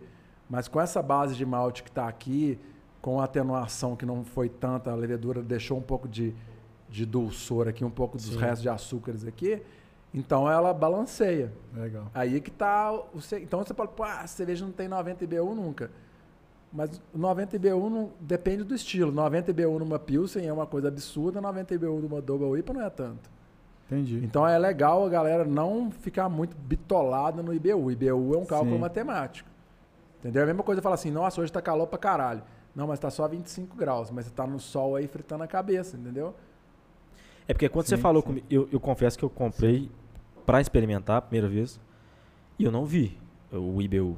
Talvez se eu tivesse visto, Aí você comprar mais. é, a expectativa seria diferente. Tem uma cerveja da Invicta que chama Mil IBU, não sei se já provou ela. Não, não, nunca eu tô. Eu não, eu não sei se ela tem Mil IBU, mas o marketing é bom, né? É uma das cervejas mais amargas que eu tomei, mas ela é agradável de tomar. É bem construída, bem equilibrada, potente. E ela é dry hopped. Quer dizer, É, o, o- mais o Diego, o Diego explicou, né? É. do dry hop. Você, você ia falar alguma coisa aí? Não, não, porque a minha dúvida só antes de a gente finalizar aí com as perguntas era, era o, Botelho hoje, você está trabalhando com essa assessoria, com essa consultoria com cervejeiros de... é, é, é, como é que você está trabalhando isso hoje? Com seu conhecimento, porque né, você está trabalhando com cerveja, está produzindo em casa, você está produzindo sua cerveja, está produzindo seu, seu rótulo, ou está Uhum. ajudando as pessoas a produzirem, ou eu já vi, né, eu já sei parte da resposta que você está trabalhando com consultoria com, com cervejarias, que tem bares ali que estão em cidades pequenas, né? Pelo que eu vi ali, você tem atende algumas cervejarias interior para desenvolver ali, seja o produto eh, ou a venda, não sei, tem, tem uma questão É. mi- misturada. Não meu é, trabalho- não é só a produção, É. né? Você trabalha com mais, além da produção, acho que o marketing, tudo que É, você na trabalha verdade, hoje, sim, né? desde que estourou a pandemia, é, eu, não, eu não sabia nada de Instagram, dessas coisas de mídias sociais, nem nada. Muito pouco. Na- tanto que eu nem usava Instagram. Mesmo quando teve o programa lá, eu postava alguma coisa e tal, mas assim, não sabia o que fazer. Eu postava aleatório. Aí quando estourou a pandemia, eu falei, cara, o que eu vou fazer? Graças a Deus, né? Não é que eu sou rico, não, mas eu torço pra América, né? Então, fui selecionado Quer entre dizer poucos. uma coisa, né? Entre poucos. Mas assim, eu tenho uma condição boa que eu construí, eu tenho 44 anos. Eu trabalho, tem mais de 20 anos, né? Trabalhei, juntei dinheiro, trabalhei no exterior, igual eu falei e tal. E sem investir bem meu dinheiro. Então isso me dá um conforto para fazer o que eu quero hoje. O que eu quero é mexer com cerveja. Aí estourou a pandemia. Aí meus trabalhos, que eu tinha outros trabalhos em outras áreas, falei, acabou também, né? O que, que eu vou fazer? Também já trabalhei com evento. O primeiro beer truck da cidade, que servia shopping na cidade em 2015, foi eu e uns amigos criar. Primeiro bloco de carnaval, que é um bebê com cervejeiro do Brasil, focado em cerveja artesanal, a gente que criou aqui também. Então, mas tudo isso acabou. Aí eu falei, o que, que eu vou fazer? E eu fiquei preocupado porque eu tenho muitos amigos, bons amigos, que tor- se tornaram amigos pela cerveja. E que eu vi que os caras estavam, tipo, "Véi, o mundo vai acabar, vou, vou entrar em depressão, tenho aqui não sei quantos litros aí para vender, meu dinheiro tá todo aqui e tal. Eu falei, o que, que eu posso fazer para ajudar esses caras? Eu comecei a usar o Instagram para divulgar. Fiz o, criei os desafios do Botelho, né? O primeiro era galera do Brasil inteiro, faça cerveja em casa que eu vou te dar uma cerveja. Não era sorteio, não. Aí, tipo, umas 30 pessoas participaram e tal. E aí, fala, pô, deu, deu ibope, vou fazer outra. Aí, desafio do Botelho 2. Vamos pedir cerveja artesanal no, no delivery. Desafio do Botelho 3. Vamos fazer uma cerveja sem nenhum, nenhum equipamento. Vamos fazer uma cerveja com os que tem em- em casa e tal. Aí, o desafio do Botelho 4 virou um concurso e é o que perpetua até hoje. Mas, enfim transformando uma história longa em história curta. Durante a pandemia, eu me transformei num produtor de conteúdo, que eu nem sabia o que era isso, o que fazia e tal. Eu fiz um curso muito bom de Instagram. Quem estiver ouvindo aí é do Paulo Cuenca, né? chama O Superpoder, tem lá no Hotmart, quiser comprar lá, vale a pena. Ah, é caro, é caro, mas você vai ganhar dinheiro com isso, entendeu? E aí, tipo, mudou minha vida. Né? Não é questão de ter seguidores ou não ter seguidores, não, mas é, é- o curso não é como usar o Instagram, que isso aí você entra lá e fuça, é como fazer negócios usando o Instagram. Por exemplo, tem um podcast aqui, Confidentes. Eu quero um patrocínio, eu quero vender um produto, quero vender essa caneca. Então o cara Queremos. te ensina a fazer isso. Entendi. né? Então, aí entra no que o Paty falou, você dá consultoria, até hoje nem tanto e tal. Mas o que eu faço hoje, eu sou um produtor de conteúdo, de cerveja artesanal. E, e que me dá muito conforto para fazer isso é porque eu sei a parte da produção e sei a parte da avaliação sensorial. Eu, né, reconhecidamente sou premiado por fazer cerveja em casa e fiz um curso de sommelier e, como eu disse, já morei em vários lugares, tem, tem muito, a gente chama de horas copo, que é o treinamento cervejeiro, é beber mesmo. Mas beber tecnicamente, né? Encher a cara. Sim, sim. É, eu faço muito lá em casa. Eu pego uma cerveja sem saber qual é. Inclusive tem alguns vídeos no Instagram, minha, eu competindo com a minha mulher, de quem adivinha qual cerveja, qual estilo, qual rótulo, qual escola e tal. Anotar o que você percebeu e tal. E à medida que você vai fazendo, você vai aprendendo mais. Então, o meu trabalho hoje é isso. Ah, eu pago todas as minhas contas com isso? Não, isso eu não, não pago ainda. Mas está caminhando para isso. né? E aqui, teste cego. Você aposta dinheiro? Aposto. Aposto. É. Um teste sério que eu aposto aqui agora, ó. Quem quiser fazer me falar. O povo fala assim: ah, eu sei que Heineken, Heineken é melhor, Heineken não sei o quê. Coloca 10 cervejas da mesma fa- faixa, estilo da Heineken e identifica a Heineken lá no meio, entre 10. Não, eu Porque falo, aí- eu falo você. não, se eu descobrir, É. não, eu aposto que eu vou errar. Ah, graças a Deus. Aposto, Você apo, entendeu? aposto dinheiro se alguém fala assim, não, eu identifico. Porque assim, eu fiz, inclusive, infelizmente essa live não ficou salvada lá, mas eu peguei 10 cervejas, gelei ao ponto que a gente está acostumado a tomar, de 0 a 1 grau, e tomei todas. A única que eu identifiquei, e essa talvez eu aposte, mas talvez eu erre também, foi a Bex. Porque ela realmente tem um amargor um pouco acentuado versus a outras. E aí, tipo assim, a cerveja que eu desprezava, digamos assim, que não era pra isso, até porque ela é mineira, mas que foi a que eu achei a melhor de todas, foi a Kaiser. E a galera falou assim, Botelho, você me salvou muito dinheiro, porque a Kaiser custa dois e pouco, né? E eu Porra. comprava a Heineken de oito reais. Falei, pode tomar a Kaiser, que inclusive é feita pela Heineken. Então, ó, Caramba. pros meus amigos de Pompeu que estão vendo aí, ó. O Natal cara é profissional, tá? Cara. Ganhou aqui, ó. Tem a prova viva, tá? Você pode ir no supermercado comprar a cerveja Comprar dele. casa aí. Mestre cervejeiro, treinado, habituado, rei da cerveja. Nem ele aposta que ele acerta o sabor. Ah, é, eu desafio aí qualquer pessoa, tipo assim, em duas, eu vou pegar três copos, vou colocar duas cervejas de uma e uma da outra, você vai errar. Caramba. Você vai errar. Assim, tem a chance de 30% Mas- de acertar. Mas muito provavelmente você vai errar. Porque eu posso Legal. colocar a cerveja que não tá lá, entendeu? Sim. A grande jogada é essa, tipo assim, é, identifica a Heineken aí. Aí o cara identifica e a Heineken não tá lá. É, é, é. Então, é maravilhoso, continuando as cara. perguntas, Não, peraí só, agora eu empolguei. sufocou. Não, aumenta esse quadro aqui. O Atlético vai ser campeão e nós vamos continuar aqui. O Atlético vai, de qualquer jeito. Estende O. Atlético já é Atlético campeão contra- brasileiro. É Atlético contra Cara, Atlético. maravilhoso. o Atlético vai ser mas eu ia dar, uma- eu ia dar uma Não, sugestão não, é pra ele só. Inclusive, vocês viram a promoção da Brahma, que se o Atlético, o Atlético de Minas for campeão, eles vão tirar o H do Brahma por um, por um tempo? Não virão, ué. É, Não você ver a força do Atlético sem H. Vai tirar, Tirar o o, H. H. do Brahma, porque Atlético de Paranaense tem H, né? Atlético com H. Sim, sim. E o Atlético Mineiro não tem. Então, é. ó, viu? Vocês não estão vendo o Instagram. O, marketing é. Mas, cara, o- a, a é sugestão tudo. que eu tenho Brahma, pra você assim, porque com a, ou sem H, patrocina nós. Paga a- nós. Porque a, a- a- a- ele falou do, do, do Instagram. A sua live não tá disponível no Instagram porque você faz live e aí ele se perde e não tá disponível. Não, Não, fica, essa, né? essa especificamente, o celular travou na hora de salvar e não gravou. Mas, mas aí as outras que você faz fica sim, salvo ali? sim, a maioria fica. É porque eu acho que assim, hoje, hoje, cara, se você trabalha com conteúdo, eu tô aprendendo um pouquinho de quase nada, mas o que eu vejo que é importante, eu não tenho tempo pra- estar em todas as plataformas, mas é isso, assim, você tá Ah, no não, máximo eu, eu possível. também, eu, eu escolhi uma plataforma, o Instagram. É, Que igual é eu te onde falei, você eu não sou impulsiona- um cara da geração redes sociais, né? Eu nasci na época que não tinha nem É internet. geração Atari. É, muito antes da Atari. Eu, eu- eu joguei telejogo, pra você ter ideia. Puta merda. Odyssey. Então, assim, é, é um negócio que eu. É igual, por exemplo, né, qualquer profissão hoje, você não sabe fazer um currículo. Então, você tem um Instagram hoje é como se você tivesse um currículo, entendeu? Muitos trabalhos que Sim. eu tenho hoje vêm por, É, pelo mas, mas Instagram. é porque assim, a questão do consumo, ele, ele varia muito entre pessoa, de perfil para perfil, perfil para perfil. Eu, eu não consigo consumir conteúdo no Instagram. Eu, eu, eu con- consumo con- conteúdo no YouTube, que entendeu? seja. Aí tem um cara que é muito mais novo que eu, ele não consegue consumir no YouTube porque o Aham. YouTube é mais enfadonho, é, mai- é maior. O No- YouTube no é Instagram é se fosse mais curtinho, né? né? Tem perfis, né? É, mas é, igual eu te falei, você tem que ver qual que é o seu perfil e também qual que é o que você dá conta, né? Bem, bem que termo mineiro. Eu não, eu, minha ideia era criar um canal de YouTube. Na hora que eu vi o trabalho que dava, o investimento que tinha que fazer, eu falei, não dou conta. Aí eu descobri o Instagram. Igual eu falei com vocês, nós estamos aqui com duas operadoras de áudio, vídeo e tal, maior estrutura, microfone. Vocês mesmos falaram lá, eu não consigo levar essa, essa estrutura para um lugar. Não Eu, eu- meus- minha estrutura é um celular, eu levo qualquer lugar. Sim. Entendeu? Então eu consigo fazer meu conteúdo, igual a gente foi lá no bar suspenso da Oktoberfest São Paulo. Eu tava lá em cima filmando, tirando foto e tal, com o celular. Então, assim, é o que é, me permite, com o conhecimento que eu tenho, ter os resultados que eu tenho com pouco investimento, né? Ah, pensa, você vai abrir uma empresa. Quanto você vai gastar para abrir uma empresa?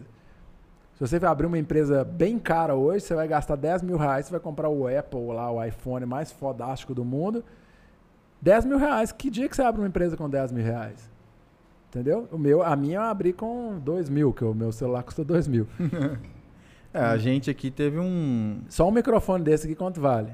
Barato, senhor? É, deve ser É, uns 500 conto. Não, né? não, não, não. a gente. tá a doido? gente. Se um microfone desse fosse 500 reais, tá conversando com você não. A gente. a Não gente- vale nem o microfone que eu Não. falo. Ah, olha aí, já tá gente. doido. É porque, na verdade, eu, eu já falei isso aqui antes. O, o, o, o capital que a gente investiu aqui foi com o capital, é, o Smart Money. Ele veio com uma proposta, eu, ele me sugeriu, eu falei assim, ó, vou fazer o melhor orçamento que a gente pode ter de um podcast aqui. Isso, vou, não tá devendo nada investigar. pra ninguém, pô. vou investigar. Aí eu estudei e tal, Tá, busquei devendo. muito, busquei Não, não. muito, Essas meninas muita informação. Ah, sim. Você imagina que Cara, sim, e muito.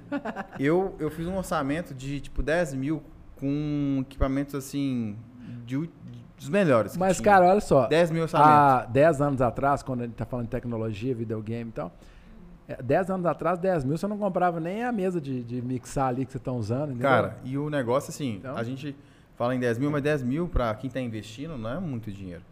E Ainda mais convertendo em dólar, é, né? e- 2 e mil dólares. E, e sócios. Era Dois half mil- half, né? dois mil Era dólares 50, dá 50. 800 mil reais, né, hoje, né?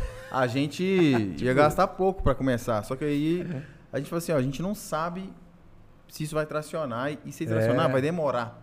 Então, esses 10 mil pra, pra, de cara seria errado. Então vamos começar aos pouquinhos e depois a gente vai melhorar. Mas tem que começar com qualidade, Cara, né? eu consegui sair de qualidade. 10 mil de- com qualidade pra 4. Então, muito bom, pô. Foi então, top. assim, eu consegui reduzir ao máximo, mas assim, hoje você vê que a gente tem uma certa qualidade com o áudio. O, o vídeo eu sempre falo, a gente ainda é muito amador em vídeo, porque a gente não tem as Mas a proposta é um podcast também, né? Sim, assim, sim, podcast o- o som, áudio. né? O áudio. né?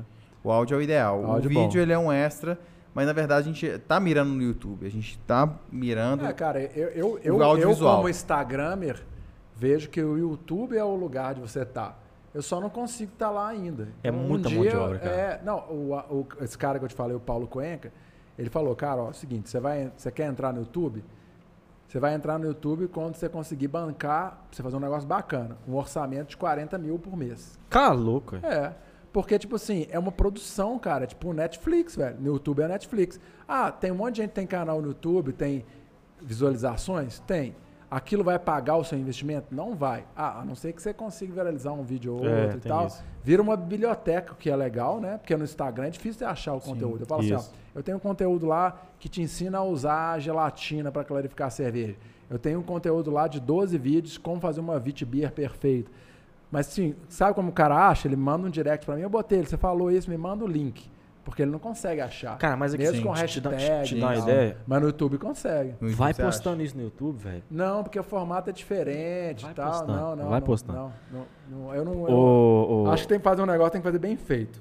Faustão, podemos voltar para Vai, perguntas? volta aí, volta aí. Eu tô achando QA, interessante. QA. Eu tô achando interessante que a gente tá trocando figurinha Nós aqui. vamos embora isso- aqui nunca. Daqui. A gente tá a garrafa verde aí, ó. Essa cerveja é muito boa. Ah, não, essa É, não é. essa é, é alma cevada? Aí, a alma cevada não era garrafa verde, ó. É porque, é, Agora porque, é porque eles roubaram a garrafa verde do povo Da que sentiu Krug. fa- é. Achei que era a Krug.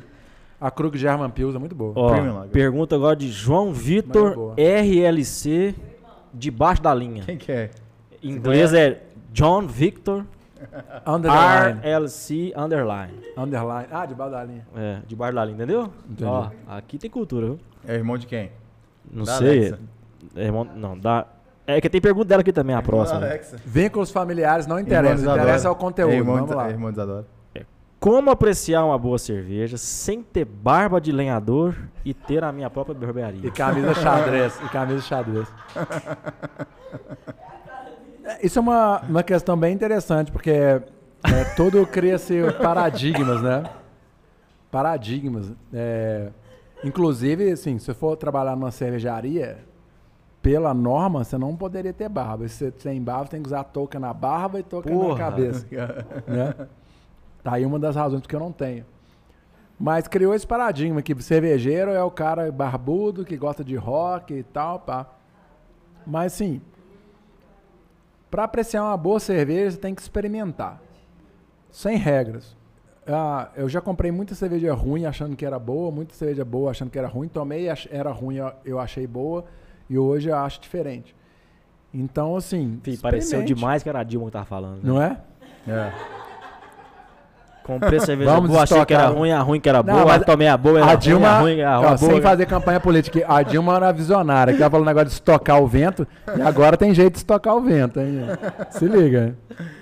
Mas, ó, é, o que eu quis dizer é o seguinte: não tem regra pra você. Você vai dizer se você gostou ou não. A cerveja pode estar ruim, você falou que gostou, ótimo pra você. Entendeu? O que eu discuto muito é o cervejeiro caseiro fazer uma cerveja ruim, ruim que eu falo com defeitos e defeitos graves, defeitos que tornam a cerveja in- intragável. Ele não só não perceber, como ele oferecer para as pessoas falando que tá boa. E eu já passei por isso várias vezes. Então, tipo, se um cara chega assim, você, botei ele fez essa cerveja em casa, ele não vai, ele não fala pra mim, prova e me fala o que você acha. Ele fala assim, olha só que foda que ficou. Eu já vou esperando uma cerveja super foda, né? Aí tá com um defeito bizarro que é uma- um defeito que é ter cloro na água. Então, tipo, Caralho. um de- um- uma dica pra galera que faz cerveja em casa ou quer começar, começa com água mineral. Eu até hoje só faço cerveja com água mineral, porque não vai dar esse defeito, entendeu? Mas você, tá, beleza, não quero fazer água mineral, botei, vou ter um filtro, vou ter isso, vou usar ácido ascóbio, vou usar vitamina C e tal, pá. Mesmo assim pode dar o defeito. Se você não perceber, aí você tá errado. Entendeu? E, e tem cerveja comercial com esse defeito. Já provei algumas, para não falar várias. E, e é o que eu, que eu. Aí eu entro num outro questionamento, o amadorismo do mercado cervejeiro hoje, entendeu? Porque se você for nos Estados Unidos, ah, botei, mas Estados Unidos é outra realidade, tá? É outra realidade. Mas se você é um- uma empresa, você tem que ter métodos de aferição. E um dos métodos de aferição é você medir se sua água não tem cloro. Se você é, infere pelo- pelos processos que a sua água passou que ela não tem cloro, você está errado. Você tem que medir e provar que ela não tem Isso. cloro. Você tem uma empresa, entendeu? Você tem um nome a zelar, você tem um funcionário, você tem um monte de coisa. Então, ah, tem que testar tudo? Não, mas que não tem cloro na água é uma coisa É uma básica. afirmação muito grave. né? Agora, É, agora, muito agora grave. eu vou fazer um, um contraponto. Caseira pode fazer isso? Pode. Mas é meio burrice, com todo respeito. Porque, tipo assim, quanto vale um galão de água mineral de 20 reais No Brasil, no- baratíssimo. na sua produção? É centavos no seu litro. Então você vai criar um monte de processo, um filtro que tem que ser trocado, uma vazão que tem que ser controlado, volume, ácido ascórbico que tem que ser pesado, não sei o quê. Sendo que você podia comprar água mineral que não tem nada disso, sabe? No Brasil é barato. Ou é preguiça Agora, ou burrice. Lembrando que É, no- Nenhuma meio- justificativa tá valendo. A- acho que passa da preguiça, passa da burrice, é presunção. Você achar que você é melhor do que, do que tudo que existe, e em vez de você tomar uma etapa simples para simplificar o seu processo, você querer fazer o mais complexo, achando que você é o mais fora do mundo. Sabe? Eu acho que Sim, é sim. presunção. O cervejeiro caseiro é muito presunçoso. E ele não sabe avaliar sensorialmente a cerveja dele. Quando ele manda pro concurso, que ele fala: esse juiz não entende porra nenhuma, eu sou bom. Entendeu? Com todo Cara. respeito a vários cervejeiros caseiros que são muito bons, mas a grande maioria, eu, eu participo de vários grupos de Facebook que os caras falam lá, cara, de arrepiar o cabelo do dedão do pé. Pra não falar outro lugar, né? É, exatamente. Te caiu o cu da bunda, se eu puder falar. Mas, aqui, ó, né? desmistificando, desmistificando a. a- eu, eu, assisto um programa, um, programa americano que. Cara, a gente. Porque a gente tem a tendência. Você viu, de- né? Porque ele é English Meet. Não, não, não. Eu vou até É um programa americano que chama, chama Bar Rescue. Tipo um, um reality show. Tipo aquela cozinha do inferno lá. e tal, Isso, pá. do, do Jacan. Hell's Kitchen, é, Hell's é, Kitchen, Hell's tá? Kitchen, e do É. Jacan também, É. que é aquele pesadelo da Conversa cozinha. nosso linguajar, né? Tem esse, eu não sabia não. Cara, Chama Bar Rescue. Bar Rescue. É sensacional. O, Vou cara, ver. o apresentador chama John Taffer. E, e a gente tende, no Brasil, a achar que tudo no- nos Estados Unidos é perfeito. Ah, longe que disso. tudo é maravilhoso, que tudo não sei o quê. Cara, o que a gente tem que entender é o seguinte: o, o insumo é mais barato. Isso é, ó, pra eles. Porque eles É. compram em dólar, a produção é maior, a importação pra eles é melhor. Não, mas a gente também compra em dólar. Isso é, é, só que.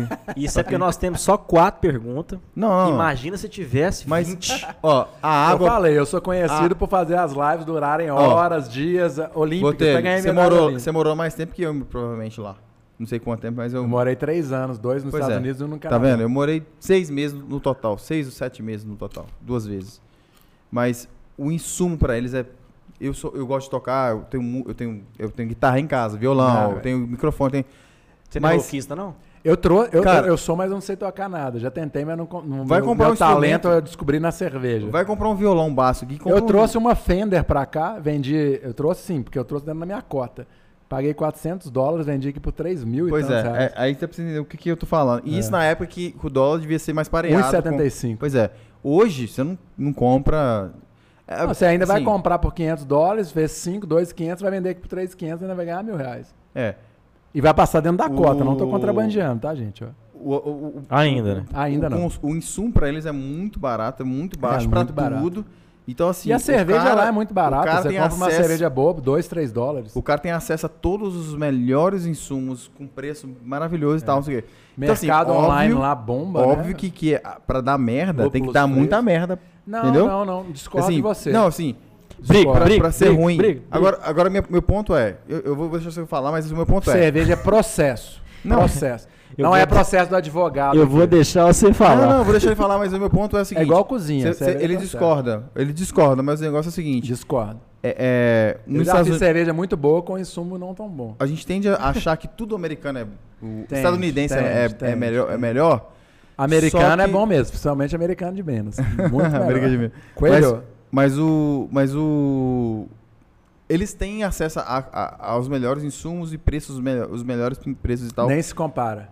Mas é, não quer dizer que as empresas americanas são as melhores empresas do mundo e são super certinhas. Isso. E, e exemplo, Tanto que esse programa que eu tava falando, que você vê as cervejarias, os, os bares, num, num nível de de atendimento de, de- de- ge- é, é, holístico, é terrível, cara. O que, ele, o, o que o cara holístico. Eu nunca fui num é, bar holístico. de tudo. Tanto a, a- a gestão de limpeza, funcionário, Ah, não, de produto, de cerveja Ah. ser servida no tap. Cara, é, Eu é- fico bem nesses- chateado nesses com o produtos, nesses pro- nesse, nesse programa você vê todas as falhas. Você fala assim, não, você, você tá nos Estados Unidos, você não podia ver um lugar desse É. existindo. Existe. Existem É. lugares que você vê rato dentro do estabelecimento.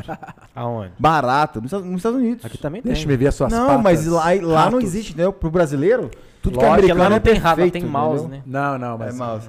É mouse. É que eu falei, eu falei uma parte desse. É porque o, filho da... o podcast tá tão longo que eu não lembro exatamente onde, mas eu falei aqui em algum momento que a gente. É, o, o, o- a Estados Unidos que é vendido pra gente não é o Estados Não é o Unidos real. que tá lá. É. Lá, lá não tem rato no estabelecimento, tem mouse. Vontade de bater só. Mouse não, tem rat, porque mouse é diferente de rat. Não, mas vamos, vamos fingir que é mouse. Mickey Mouse. Ah, é no Disney. Ô, ô, ô, pode- É, Camundongo, né? Próxima pergunta. Mas eu respondi essa? Não, é, não me perguntou. Respondeu, Não. Você não, perguntou não. o quê? O Ele falou, falou e não perguntou nada. É, Não. desse- é todo dia, viu? É, você... Todo dia. Eu presto atenção Não, no que mas- eles dizem, mas mas, na eles verdade- não dizem na verdade, nada. você Uh, falou- é. Ele falou que não forma de concordava. morrer é uma forma de morrer por Eu tô nada. falando... O meu ponto é... E tudo passa. O meu ponto é, os Estados Unidos não é essa maravilha toda Não que é as pessoas veem. é. Esse era o meu ponto, não era a pergunta. só fazer uma observação sobre o ponto dos Estados Unidos. Várias pessoas que eu conheço aqui, inclusive de governador Valadares, sem querer nenhum fazer referência. Mas é os Estados Unidos do Brasil. É, o governador Sucursal Valadares of. America. É, é o seguinte, a pessoa aqui não quer pegar um trabalho de pedreiro, mas ela vai lá para os Estados Unidos sem nenhum problema, ser pedreiro ou não ser pedreiro e tal. Ela vai lá para os Estados Unidos e trabalha de pedreiro. Ela trabalha de faxineiro, ela trabalha de fretista, ela trabalha de, de qualquer coisa, mas aqui no Brasil ela não trabalha. Entendeu? Então, tipo assim, talvez por ela estar longe de qualquer pessoa olhando e criticando ela, que é uma questão que acontece muito na cerveja, é tipo assim, velho, faz o que você quer. Esquece o que estão falando. A gente tem essa tendência de. Eu fiz a cerveja aqui, ó.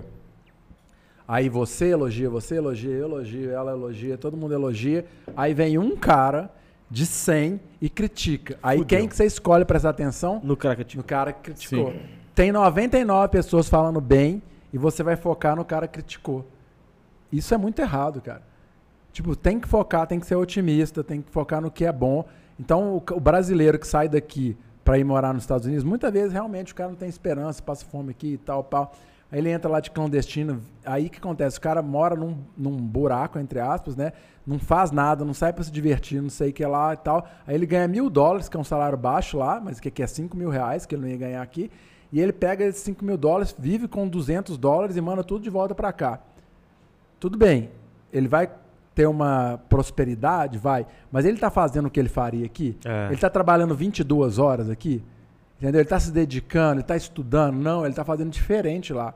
Então, ele vai ter um resultado diferente lá por várias coisas, porque o câmbio é favorável, mas também porque ele está fazendo diferente lá. Aqui o cara não quer trabalhar, o cara chuta um emprego de 1.500 reais. Ah, isso eu não vou fazer, entregar carta, varrer o chão, mas lá ele faz isso ou coisas mais inferiores, entendeu? Na, na, no- em todo trabalho é digno, mas lá ele, ele topa fazer um trabalho de, sei lá, de varrer o chão e aqui ele não topa, Eu nunca vou entender. entendeu? Eu não. Importantíssimo isso que você falou. É, Inclusive, importante. eu já vou aqui designar. Isso aqui vai ser um corte, tá? Esse pedaço que ele falou. Meu, vou julgar. Vai ser um corte, Sim. vai tirar da edição? Vou. Não, não, não. É o corte do Soltar um vídeo sozinho. É o corte do corte? É. Pergunta da irmã do John Victor. John Victor, sister. Entendeu? John Victor. Essa, essa eu sister. vou responder em inglês. É, então. Isa Lima, Aí, ó. parente sua, né? Vocês é primo, não é não? Meu nome, pra quem não sabe, igual o porteiro chegou assim. é, qual que é o seu nome? É o Cláudio. Aí ele foi chamar aqui e falou, não, mas não chama de Cláudio, Não não, porque eles não vão é. saber quem que é. Aí ele olhou assim pra mim, tipo, esse cara deve ser um criminoso. né? Cláudio, não sei quem é, não. Isa Lima Caldas, essa ali, ó. Quanto de espaço eu preciso ter em casa para fabricar a minha cerveja? Boa pergunta. A galera aqui é muito inteligente, velho. É, você Acho que a próxima. vou elogiar aqui o podcast Inconfidentes, podcast que te falar das perguntas mais inteligentes que eu respondi aqui na minha vida cervejeira. Acho que, assim, concentrados foram todas aqui. Viveu pouco, doido. cara. alto nível. Tá alto doido. nível. Se tá... Joinha, Eu faz não joinha. sei se é verdade. Se É verdade, eu não faço média. Minha, minha mulher, quem me conhece, sabe. Eu não faço média. É, Ficou ó, muito ruim essa frase, velho. não. A minha mulher sabe e quem me conhece também. Ô. Minha mulher sabe mais que todo mundo. Não, vou ter que ligar pra ela. É, pode ligar. Ô, Poliana, ó. você tá convivendo, Chama, ó, você tá convivendo isso aqui um, um episódio, eu tenho que conviver todos, tá? Né? Eu tenho que passar por isso aqui com todos os episódios, tá? Vai, vai, vai, vai, vai. Mas é divertido. Aqui, ó, o grande ó, é o seguinte.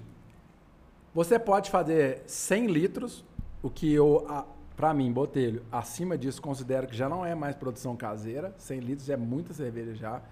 Você pode fazer 50 litros, você pode fazer 10 litros, você pode fazer 5 litros. Então é meio que o, o- o espaço, por exemplo, a gente tá no espaço aqui, sei lá, de 40, 30 metros, 25 não, metros. só esse quarto aqui. Sei lá, 20, 20 metros quadrados. 20 metros quadrados? Então, 20 metros quadrados é mais do que suficiente para você fazer 10 litros. 10 litros de cerveja é bastante cerveja. Quantos litros de cerveja você bebe numa semana? Né? Então, tipo assim, ah, você vai falar, eu bebo 100 litros. Não, não bebe. Não bebe, Não impossível. bebe. Então, Se beber, tá morto. é, e outra coisa, eu, por exemplo, eu comecei fazendo 50 litros a partir dos processos que eu fui evoluindo, estudando, pesquisando, com os mesmos equipamentos, mesmos insumos. Era, eu achava que eu fazia 50, fazia 45, e eu passei a fazer 65. Então, de 45 a 65, só com conhecimento, eu aumentei 20 litros na minha produção, que é quase o dobro, quase 50%, né? Com estudo, com, conversando com a galera e tal. Quase o dobro, quase 50%. Não, não é quase nenhuma dobro frase. não. 50%, né? Eu Não, não, aumentei- era só pra te zoar. É, foda-se. Aí, aí então, ent- ah, então é o seguinte. Você, é uma das coisas que a galera muito me pergunta, ah, botei ele e tal, minha cerveja não rendeu, não sei o que tal. Um dos equipamentos mais importantes, provavelmente vocês não vão conhecer, de ter quando você quer fazer cerveja. Pode fazer cerveja sem nenhum equipamento, mas esse é muito importante. É tipo um monóculo que chama refratômetro, que ele vai medir a concentração de açúcar na sua cerveja. Isso é dos mais importantes, porque você vai saber exatamente se a cerveja tem aquela concentração ali para as leveduras trabalharem ou não. Eu, eu vi isso aí, um, o, aquele dia que eu fui lá no... o- você viu o episódio da gente, né? o do- com o Diego. Sim. E teve o Érico que tava aqui. Aí a gente fez cerveja. E a gente não, eu não fiz nada. Ah, vocês falaram que O Diego lá, né? fez duas vezes. Aí a segunda vez que eu fui, eu vi. Isso, é. Aí me explicou como é que veio. E a tal, gente mede todo o tempo. Então, quando você pega uma receita, tipo assim, fazer pão, igual eu falei que eu faço, né? Pega 350 gramas de farinha e mistura com 250 ml de água. Às vezes você vai precisar de 280 ml, às vezes vai precisar de 230. Então, tem um ajuste fino ali para você fazer. E esse ajuste fino da cerveja é no refratômetro. Então, a primeira cerveja que você fez, a galera fala, pô, minha cerveja ficou sem corpo, botei ele e tal. Cara, deu para beber? Tava boa? Deu. Então, dá próxima. Preocupa com a próxima, preocupa com o aprendizado para a próxima. É sempre um grande aprendizado. Então, voltando à pergunta da Isa. com 20 metros quadrados dá para você fazer, com 50 metros quadrados dá para você fazer.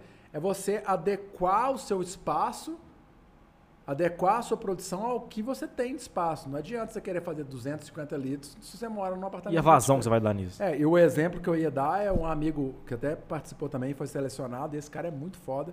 Ele não ganhou porque ele não levou a sério o programa Mestre Cervejeiro, que é o Yannick, lá de São Paulo. Ele mora num apartamento de 40 metros quadrados e faz cervejas impressionantes, com uma geladeirinha, um espaço pequeno, e, e ganha prêmios na American Homebrew Association, que é a AHA, lá dos Estados Unidos. Caramba. Então, tipo assim, você toma a cerveja dele, eu tenho lá no Instagram lá umas fotos com a cerveja dele, tipo assim, o nível de limpidez, o nível de, de aderência ao estilo, o nível de construção que é, assim, é- eu me espelho nele. Ele que me ensinou a fazer lager. A minha lager agora, German Pils que eu fiz, ganhou medalha o ano passado, porque ele me ensinou como fazer, entendeu? E aí é um, o grande segredo é tamanho dentro do que você pode, né? Que você fazer mil litros de cerveja e fazer cinco é a mesma coisa, só o trabalho que é diferente. O processo é igual. Né? Então começa fazendo 10 litros, 5 é pouco, mas começa fazendo 10 litros no espaço que você tem e aí vê se você vai gostar também, né? Não compra muito equipamento, os meninos falaram isso, né? Começa aos poucos, né? Pega o básico e tal. É, tem muita gente que não tem a geladeira para fermentar, que é uma parte essencial. Né? Mas tem recursos nas leveduras que chamam que que vai, que o pessoal fala, que fermenta a temperatura ambiente, 30, 35 graus. Começa com essas. E a fermentação, ela fica na geladeira ali um, ok, uns 40 dias, né? Não, não. Quantos dias? que Os? É ele que ele vai ter que falar. Não, os meninos falaram isso. Eles Não, falaram um- isso. Uma cerveja do início ao fim para ela ficar pronta é geralmente 21 dias. Do início ao fim. É. E a fermentação na geladeira, ela fica... Sete, di- Não, ela fica na geladeira o tempo inteiro. Sim, Mas, mas... a fermentação são 7 dias. 5 a 7 Sete dias a fermentação, mas de geladeira ela fica do início, na hora que você es- esfria ela até o... Até... É, porque, porque é o seguinte, a, a, fer- a fermentação ela funciona bem abaixo de 30 graus. E no- como no Brasil está sempre acima de 30 graus, então é melhor que você deixe na geladeira o tempo inteiro. E agora a pergunta mais importante, feita pela pessoa muito bacana que nos acompanha em todos os episódios, né? isso você pode ter certeza. Que a sua mãe, Essa pergunta sua foi feita pela pessoa que estará presente em todos os episódios do Inconfidentes acompanhando. Tá. Bruno NM Ribeiro, eu mesmo. Bruno Nossa, Nicolau. Bruno Ele fez É. a introdução... essa- eu vou bater nele. Você conhece aquela piada do Jesus? Por que foges de mim, Nicolau? Nicolau, Nicolau, porque foge de mim. Não, não. Que porra é essa jornada craft que você tá Ah, aí pendurado essa- aí desde a hora que você chegou? Pergunta, principal pergunta do dia, do ano, do, do momento. Esse é o Jabá? O Aqui, Jabá? gol da Paranaense. É o Jabá, o Jabá. Gol da Até 1 a Paranaense. 0 ainda, falta 3. Ei. Vá. O Jabá junto com, Ó lá, com lá, melhor parte, melhor parte do dia, velho. Jornada Gol do craft. Atlético Paranaense. Pô, isso é uma naja invertida, não é? Isso. A Naja, pra quem não sabe, Naja é um bico de servir chopp, né? É cobra Vou também. virar aqui, ó.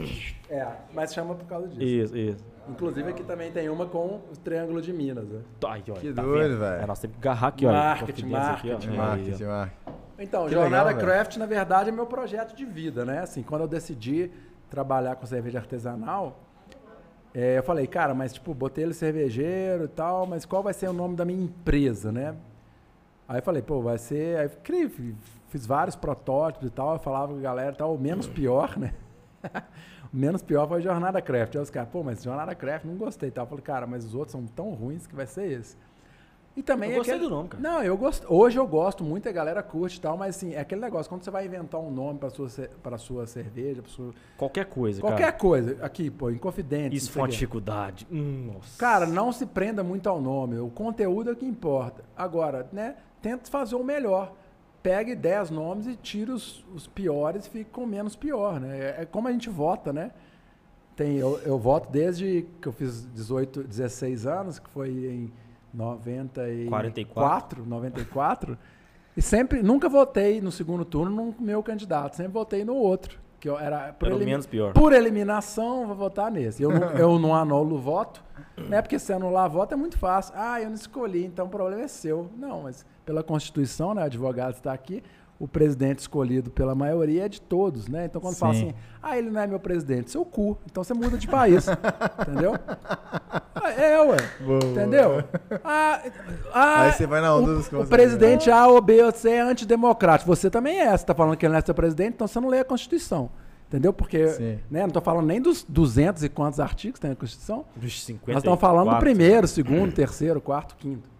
Então todos são iguais perante a lei e você tem que aceitar a decisão da maioria. Sim. A democracia é a ditadura da maioria, infelizmente. Sim, sim. Entendeu? Então, tipo, aceite, velho, que dói menos.